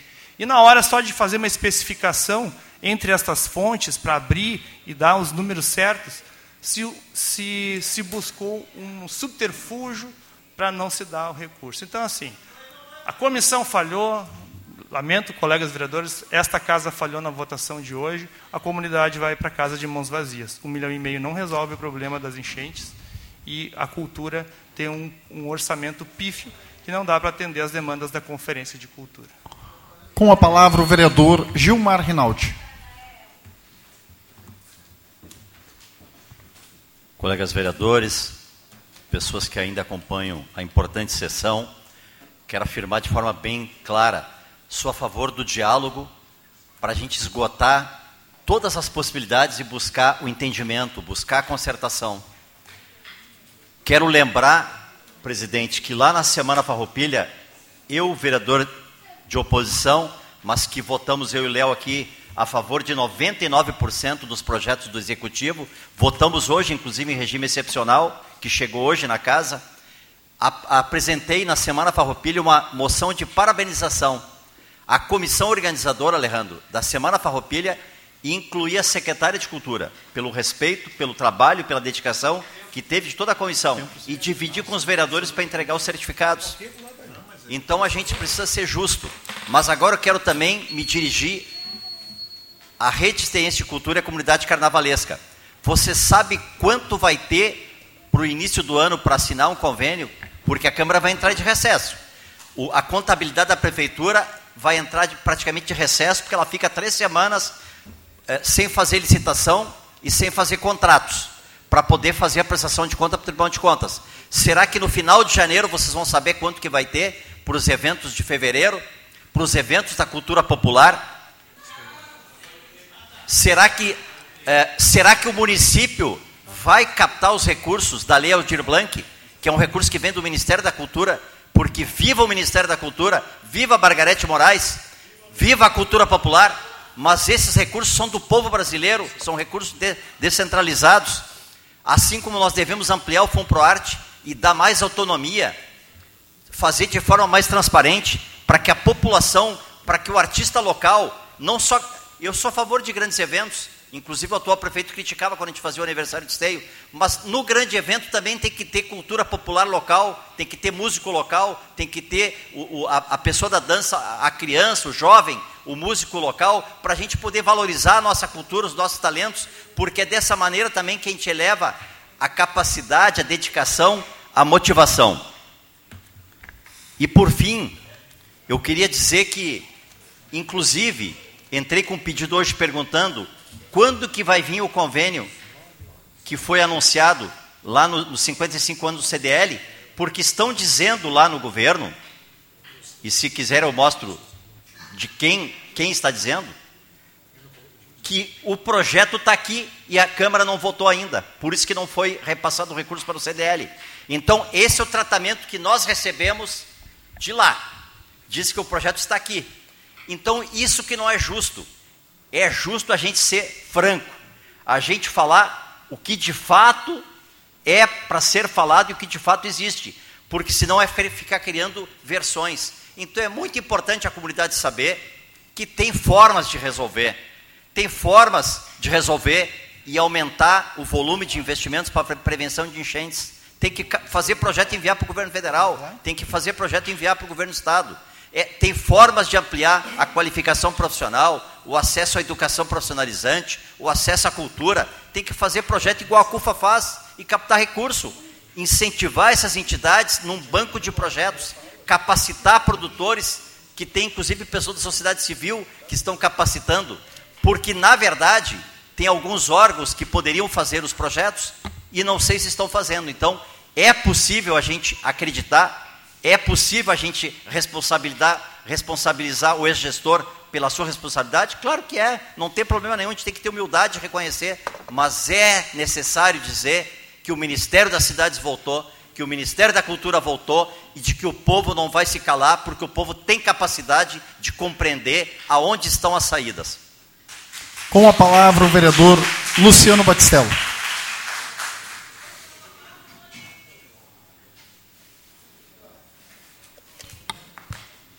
Senhor presidente, colegas vereadores, todos aqui já mencionados anteriormente, acho que é importante reforçar algumas coisas aqui e essa casa legislativa sempre se colocou à disposição da comunidade. Tanto é que os dez vereadores foram em busca de um recurso para as enchentes no valor de um milhão e meio de reais.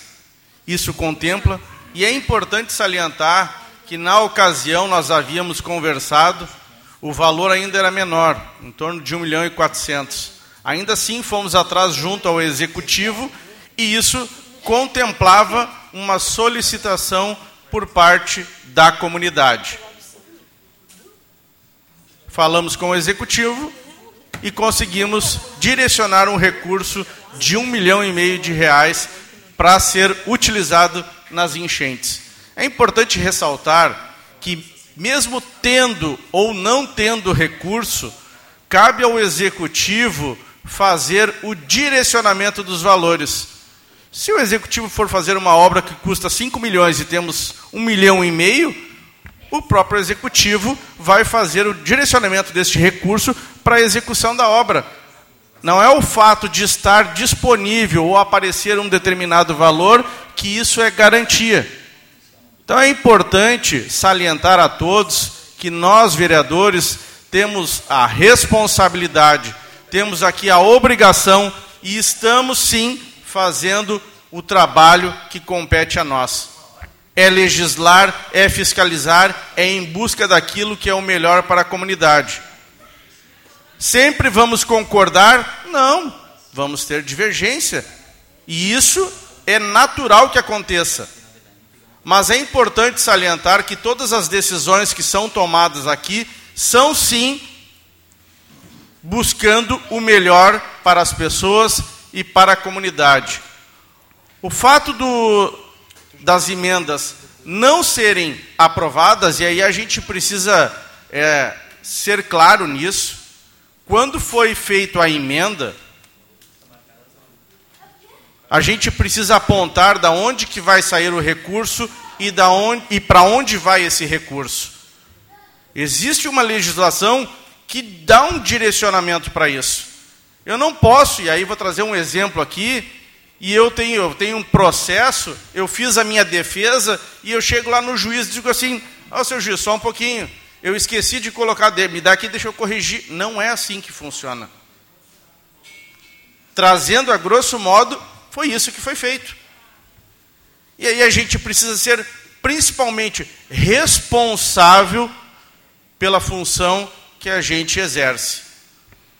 Não tem como fazer uma avaliação em uma hora, em duas horas, para se dar um parecer sobre algo que foi feito errado.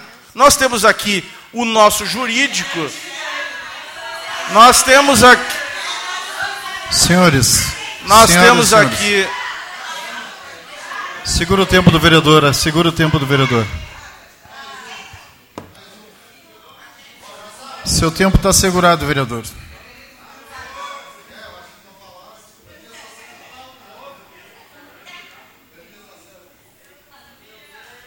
Podemos continuar? Por gentileza. Hein? A meu tempo, presidente. Senhoras e senhores, eu vou pedir aqui um respeito aqui com a fala dos nobres colegas vereadores aqui. Senhoras e senhores, senhoras e senhores, eu peço respeito aqui em relação aqui à fala dos nobres colegas vereadores. Por gentileza, vereador Luciano, conclua. É importante salientar que nós temos o nosso jurídico que participa das comissões e ele pode sim. Presidente, não tem condições. Não tem como, presidente. Aguarda. Está segurado.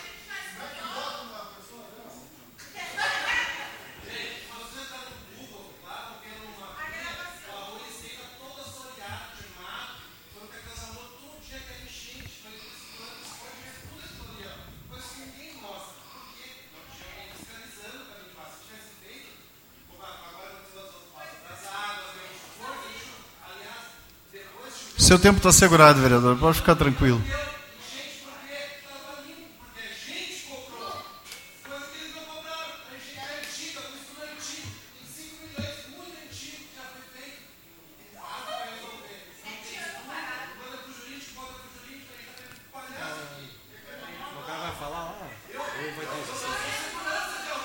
Eu vou pedir a gentileza eu vou pedir a gentileza da comunidade, por gentileza, para a gente concluir a nossa sessão aqui respeitar o vereador que está falando. A gente tem o nosso jurídico que pode justamente no fazer a emenda orientar a forma correta que ela deve ser feita para que possa ser encaminhada para a comissão. Isso não foi utilizado. O, o vereador, peço a gentileza, por favor, a gente respeitou, a gente pede o respeito também para que possa se conclua, manifestar. Vereador, conclua, vereador. E, esse, e isso não foi utilizado. Não estou colocando a culpa no jurídico. Estou dizendo que o recurso, a orientação jurídica não foi feita. E não é um problema, então, dos vereadores em votar aquilo que está errado. O vereador não fez a proposição da forma correta. E nós somos responsáveis por aquilo que fizemos. Votamos, não está correto, e por isso foi derrubado o parecer proposto. Funciona desta forma. Agora é importante também salientar, com relação aos recursos que são direcionados e são colocados para a comunidade, que recentemente o município de Esteio não pôde se fazer presente no PAC, porque o governo federal não incluiu a cidade de Esteio vereador, como uma vereador, cidade vereador, pertinente a receber esse recurso. Vereador, vamos se ater às emendas. Senhoras e senhores, colegas vereadores, vereadores em votação.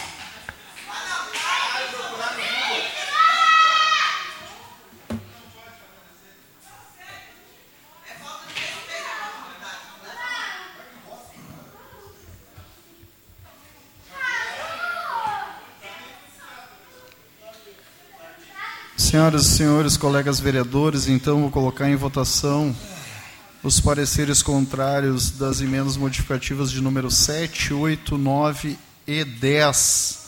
Permaneçam sentados quem são favoráveis e em pé quem for voto contrário. Votos favoráveis 6, votos contrários 3, Leodamer, vereador Gilmar Rinaldi, vereadora Fernanda Fernandes. Uh, peço o arquivamento, então, dos, dos das emendas modificativas. Projeto de Lei do Executivo de número 291/2023 do Poder Executivo Municipal que orça a receita e fixa a despesa da administração direta e indireta do município de Esteio para o exercício do financeiro 2024.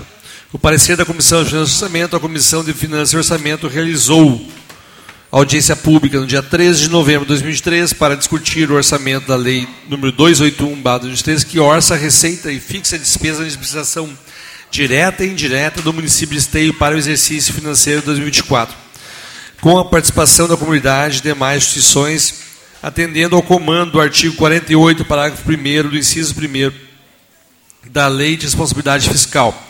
Por ocasião da sobredita audiência, a comissão concedeu o prazo de 10 dias para instituições parlamentares dessa casa e demais pessoas interessadas pudessem encaminhar as emendas orçamentárias à comissão. Sendo assim, considerando que a comissão possui a prerrogativa regimental de aferir os requisitos legais acerca de sua compatibilidade nos termos do artigo 140 do parágrafo 1 ao 3 do regimento interno da Câmara Municipal, considerando a realização da audiência pública para tratar da LOA, bem como o discurso do prazo de 10 dias para a apresentação da emenda orçamentária, a comissão opina pela tramitação normal do projeto com o consequente envio ao plenário desta Casa Legislativa para votação, a fim da referida proposição orçamentária possa ser encaminhada ao Executivo Municipal dentro do prazo legal determinado no artigo 139 do inciso 2 da linha B do regimento interno do Poder Legislativo. Agora sim, então, em discussão o projeto de lei do Executivo de número 281/2023 está no sistema. Com a palavra o vereador Léo Damer. Senhor presidente, colegas vereadores, agora neste momento nós vamos votar o orçamento. As seis emendas foram então derrubadas e nós votaremos o orçamento. Eu me inscrevi apenas para fazer uma fala em relação a este processo. Vocês ouviram que a, a lei orçamentária tem um tempo que ela fica tramitando na casa, há um tempo de consulta à população, foram as audiências públicas, há os debates dentro da comissão e como o vereador que o vereador Batistello disse antes, nós temos sim um jurídico. Nós temos sim um jurídico e uma equipe técnica para ajustar as demandas da comunidade. É isso. Basicamente isso. Essas demandas da comunidade foram apresentadas, poderiam muito bem ter sido apresentadas pela comissão. A comissão não fez nenhuma emenda. A comissão ouviu a comunidade e não apresentou nenhuma emenda. Isso é preciso ser dito. As emendas foram apresentadas por este vereador, claro, eu não vou dizer que foram ideias minhas, porque foram ideias colhidas pela própria audiência, que a comissão deveria ter acolhido, mas eu fiz em meu nome do sistema, eu protocolei e em diálogo com os demais vereadores, de, pedindo a assinatura de todos e ouvindo também é, a, os encaminhamentos da Conferência de Cultura e da nossa comissão Frente Parlamentar da Cultura. Então houve um processo de acolhimento de demandas. E havia, sim, uma, um aparato técnico da Câmara para ajustar. Este aparato não funciona. Bastava a vontade política de alguns vereadores que conduzem esse processo para olhar as emendas, para produzir as emendas, não fizeram ou para pegar as emendas e dizer, vamos fazer um ajuste fino aqui. Não pegar só a rubrica geral e especificar dentro. Eu coloquei a rubrica, nós colocamos uma rubrica geral, entendemos que o governo poderia descricionar sobre elas. Até porque o governo tem autonomia por decreto para mexer em 100 milhões do orçamento. Mas se preferiu não acolher nenhuma demanda e usar ali uma questão técnica que é relativa, que muito bem poderíamos, pela técnica legislativa da comissão e pela autonomia da comissão e do plenário hoje, temos corrigido. Então, só dizer que este processo que foi lido, que é um processo de tempo, de projeto na casa, escuta da comunidade, audiência pública, isso alguns vereadores jogaram isso no lixo hoje. Porque se escondendo atrás de é, uma questão meramente técnica, corrigível dentro da comissão, o jurídico poderia ter atuado ali e dito e os vereadores terem corrigido. E não é culpa do jurídico, o jurídico nos orientou muito bem, inclusive. Nos orientou tão bem que disse: se derrubarem o parecer do Fernando hoje e jogar para o plenário, vai valer as alterações. O jurídico nos disse isso. O jurídico nos disse isso e a Ju estava lá, a Daniela estava lá. Então, tecnicamente, haviam meios Isso eu quero dizer. Havendo vontade política, teríamos garantido 1 milhão e 100 mil hoje, para enchentes e cultura. Havendo vontade política, teríamos garantido. Aqueles que se escondem atrás da técnica, e vão botar a culpa, inclusive, alguém do jurídico ainda, são aqueles que não têm e não querem fazer. Então, lamento, vamos votar, claro, o orçamento, porque é importante, nós, né, Uh, mas fazemos esse destaque. Estas emendas eram importantes para atender aquilo que a comissão fez, que foi ouvir a comunidade. Infelizmente ouviu, bateu aqui e não produziu nada. Infelizmente a comissão não produziu emendas. Infelizmente a maioria dos vereadores hoje é, não optou em, em, em, atender o anseio da, da comunidade. Então lamento, né, mas vamos mais uma vez votar um orçamento, que é o orçamento que o prefeito queria mas que nem sempre o prefeito tem toda a sensibilidade política. O prefeito não tem toda a sensibilidade política. A comunidade tem este espaço e esta é uma casa revisora que se nega a ser revisora. Com a palavra o vereador Gilmar Rinaldi. Eu, eu na verdade, eu, na verdade, não ia nem usar a palavra, né? Estava contemplado nesta fala do vereador Léo. Mas depois da fala do líder do governo, eu me sinto na obrigação de esclarecer para a comunidade que um e-mail para o Ministério das Cidades não garante recursos do PAC. O governo, o prefeito vice, os técnicos do governo sabem sabem o que está no plano de drenagem. Eles sancionaram em maio de 2017. Inclusive, o atual secretário de Desenvolvimento era o presidente da Câmara na época. O Ministério das Cidades é gerido por um, por um ex-governador, que eu respeito, que é do MDB, ex-governador ex Renan, do MDB. A Caixa Federal, que é o órgão financeiro que repassa os recursos do PAC, é dirigido pelo progressistas. Independente de quem dirige o, o órgão, tem engenheiros, tem arquitetos, tem biólogos, e o que, que eles solicitaram na normativa, na portaria, que foi enviado para todos os prefeitos do Brasil, inclusive para o prefeito Esteio. Uma portaria que estabelece normas. Nessa norma, vereadores, está escrito bem claro: entregar projeto básico, entregar projeto assinado por um engenheiro, assim como cada cidadão quando entrega um projeto para ser aprovado de uma casa ou de um comércio. Tem que entregar o projeto pronto, com estudo do solo, com quantas famílias vão ser beneficiadas, qual a área que vai ser feito a obra, seja obra de bacia, seja remoção de casas. E aliás, os 3 milhões e 200 da Vila Esperança, era para ser feito pavimentação e drenagem desde 2017. Reassentar as famílias que as casas estão caindo na Travessa Taquara, por exemplo, 210 e 1134, que inclusive a Defesa Civil interditou. Eles alteraram o projeto na Caixa agora, o que era para ser obra para resolver o problema de enchentes, eles colocaram um milhão para fazer uma praça no campo que vai encher d'água.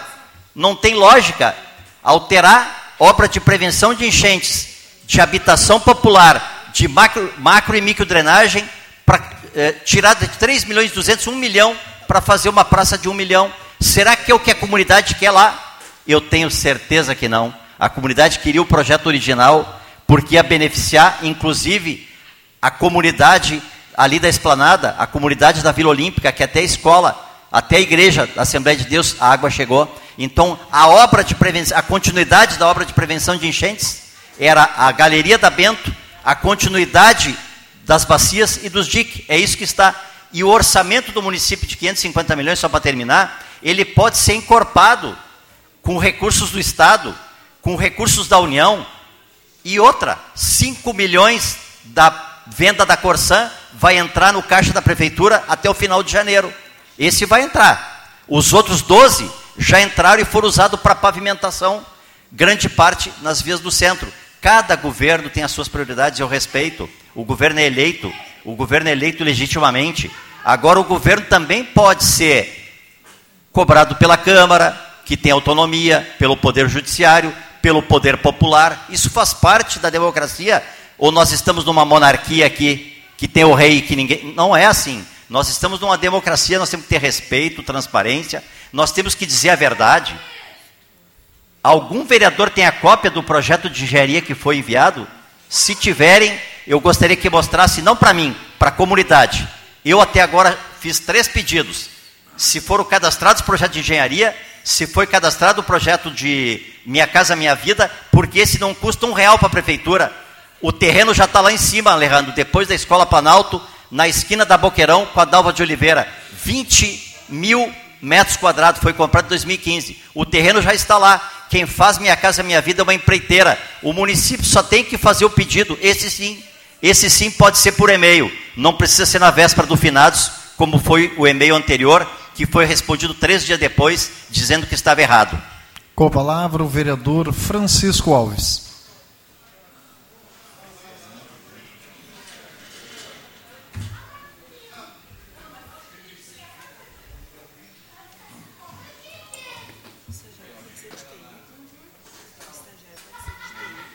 Primeiramente, quero deixar claro aqui que eu não votei contra projeto nenhum.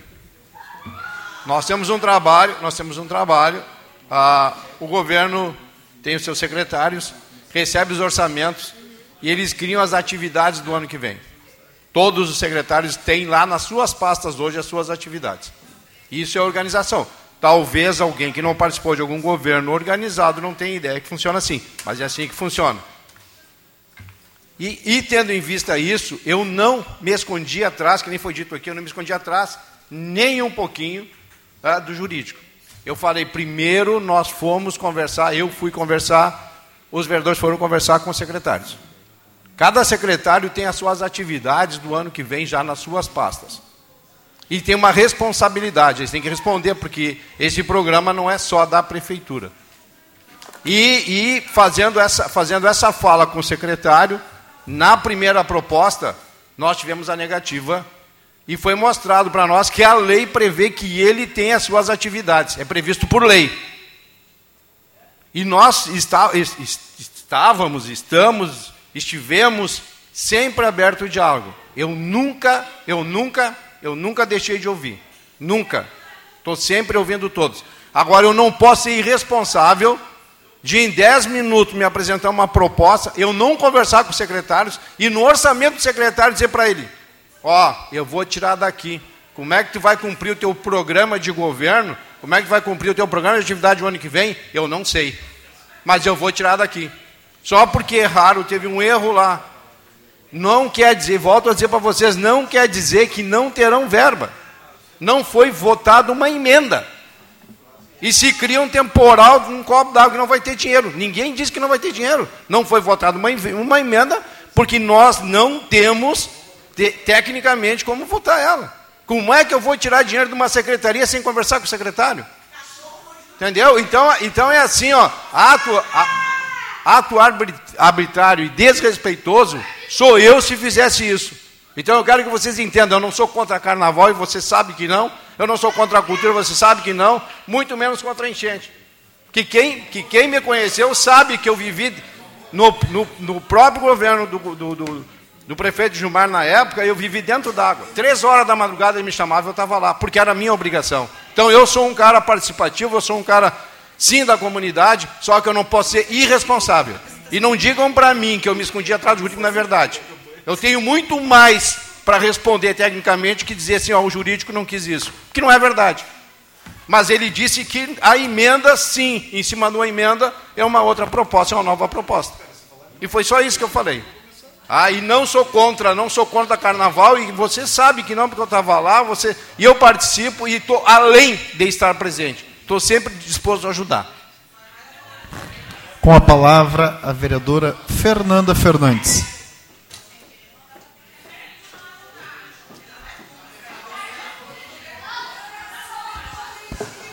Senhor presidente, colegas vereadores, nós vamos agora votar então o projeto de lei comunidade. Nós vamos votar o projeto de lei então uh, do orçamento. É um projeto muito importante, mas eu devo fazer aqui algumas considerações. Né? Nós, sim, o vereador Francisco, a gente tem uma programação todas as secretarias têm programação, mas nós também, se existe audiência pública e se existe espaço para a comunidade vir aqui e trazer suas demandas, nós ouvimos, precisamos, no mínimo, ouvir e dar encaminhamentos e responder para essa comunidade. E é por isso que essas emendas eram necessárias. E mais uma vez eu reforço aqui, a decisão foi, a minha, a minha posição é que haveria flexibilidade de contemplar essas emendas, de contemplar o que a comunidade demandou. Haveria sim, porque terça-feira passada mesmo, a comissão não tinha nem olhado as, as, emendas e as emendas já estavam apresentadas. A comissão não, o presidente falou que não, então, não foi a comissão. O presidente responde pela comissão. Então, por, por isso mesmo, o presidente Responde tem que comissão, compartilhar não, com a comissão. propus. O presidente, eu sei bem como funcionam as comissões. E eu sei bem como funciona o jurídico também, o vereador Francisco. Eu acho assim, ó, se a gente se diz democrático e se diz dialogar, não adianta a gente só ouvir e não encaminhar. A, a, a, a população precisa de um retorno, a, população precisa do um encaminhamento. E a gente sabe que há anos se arrasta, não só nessa gestão, mas as, os recursos da cultura não tem. É a, secretaria que mais sofre com recursos, que, que mais tiram recursos de lá. Então a gente um exemplo, né? Fora as enchentes, nós garantimos um milhão e meio, foi uma vitória dessa casa e parabenizo todos os vereadores pelaquela construção, mas essa construção podia ser igual àquela. E aí a gente podia estar hoje não precisando estar com todo esse discurso. Mas é por isso que eu acho que a gente, das próximas, serve de, de exemplo para as próximas votações, a gente realmente ouvir Dizer que é uma casa de, de, diálogo e democracia não adianta só aqui nessa tribuna. A gente tem que fazer na prática. Então, ouvir, encaminhar e demandar. É esse o nosso papel e é isso que nós temos responsabilidade. E eu não tenho problema nenhum. Podem dizer que podem estar dizendo que uh, é discurso populista, que eu quero ganhar, jogar para a torcida. Não. Todos estão de prova aqui que já apanhei muito nessa tribuna aqui uh, defendendo projetos que eu achava importante. Então, quando eu acho que é importante, é, tem que ser coerente. Quando eu acho que é importante, que é válido, eu vou defender, mesmo que seja vaiada. Agora, isso também a gente precisa defender. Quando está quando tá errado, a gente tem que apontar. Obrigada. Com a palavra, o vereador Fernando Luz.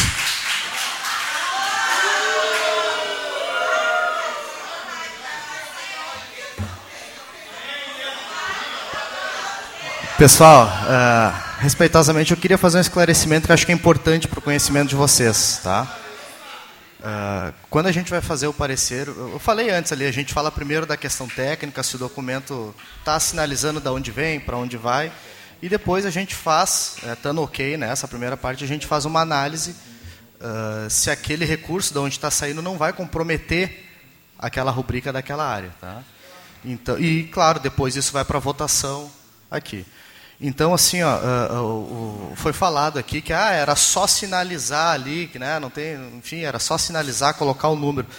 Na verdade, não, pelo seguinte fato: nós tivemos seis emendas apresentadas aqui. Cada uma, mais ou menos, envolvia três, quatro ações. A gente está falando de 24, 25 ações, se nós somarmos todas. Então, a gente teria que fazer uma análise ainda do comprometimento de cada uma dessas ações. E eu vou só trazer como exemplo aqui, tá? Uh, tem, tem ações aqui que retira recursos, tá? Do transporte público de passageiros, né? Que reduzem 20% o, os recursos do transporte público de passageiros. Isso compromete essa, essa ação aqui. A gente sabe que o transporte público, e além disso, ao longo do ano, várias vezes a gente faz repasse para o transporte público. A gente vota aqui. Então, além de retirar, a gente deveria estar colocando recursos aqui nessa rubrica. Também treinar e capacitar a guarda municipal. Essa é uma das ações que retira recursos. E a lei exige que a guarda seja treinada, que tenha cursos de reciclagem, né, de treinamento. Isso a lei exige, então a gente não pode uh, comprometer em 30% esses recursos, como consta aqui. E tem outras aqui, iluminação pública também. Então, assim, ó, cada uma dessas ações, elas teriam que ser analisadas devidamente. Muitas delas, talvez, ok, de fato pudessem estar tá ali sendo subtraídos recursos. Mas essa é uma análise que teria que ser, ser feita se, se as emendas estivessem uh, bem feitas. Agora sim, em discussão, em votação, projeto de lei do Executivo de número 281/2023.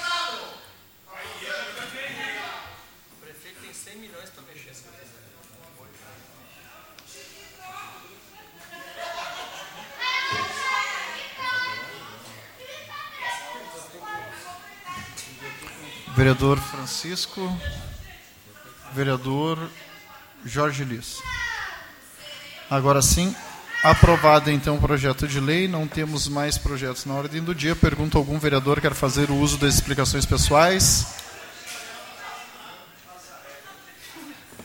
Enquanto presidente desta Casa Legislativa, dou por encerrada a nossa sessão plenária ordinária do dia 5 de 12 de 2023. Que todos tenham uma excelente semana.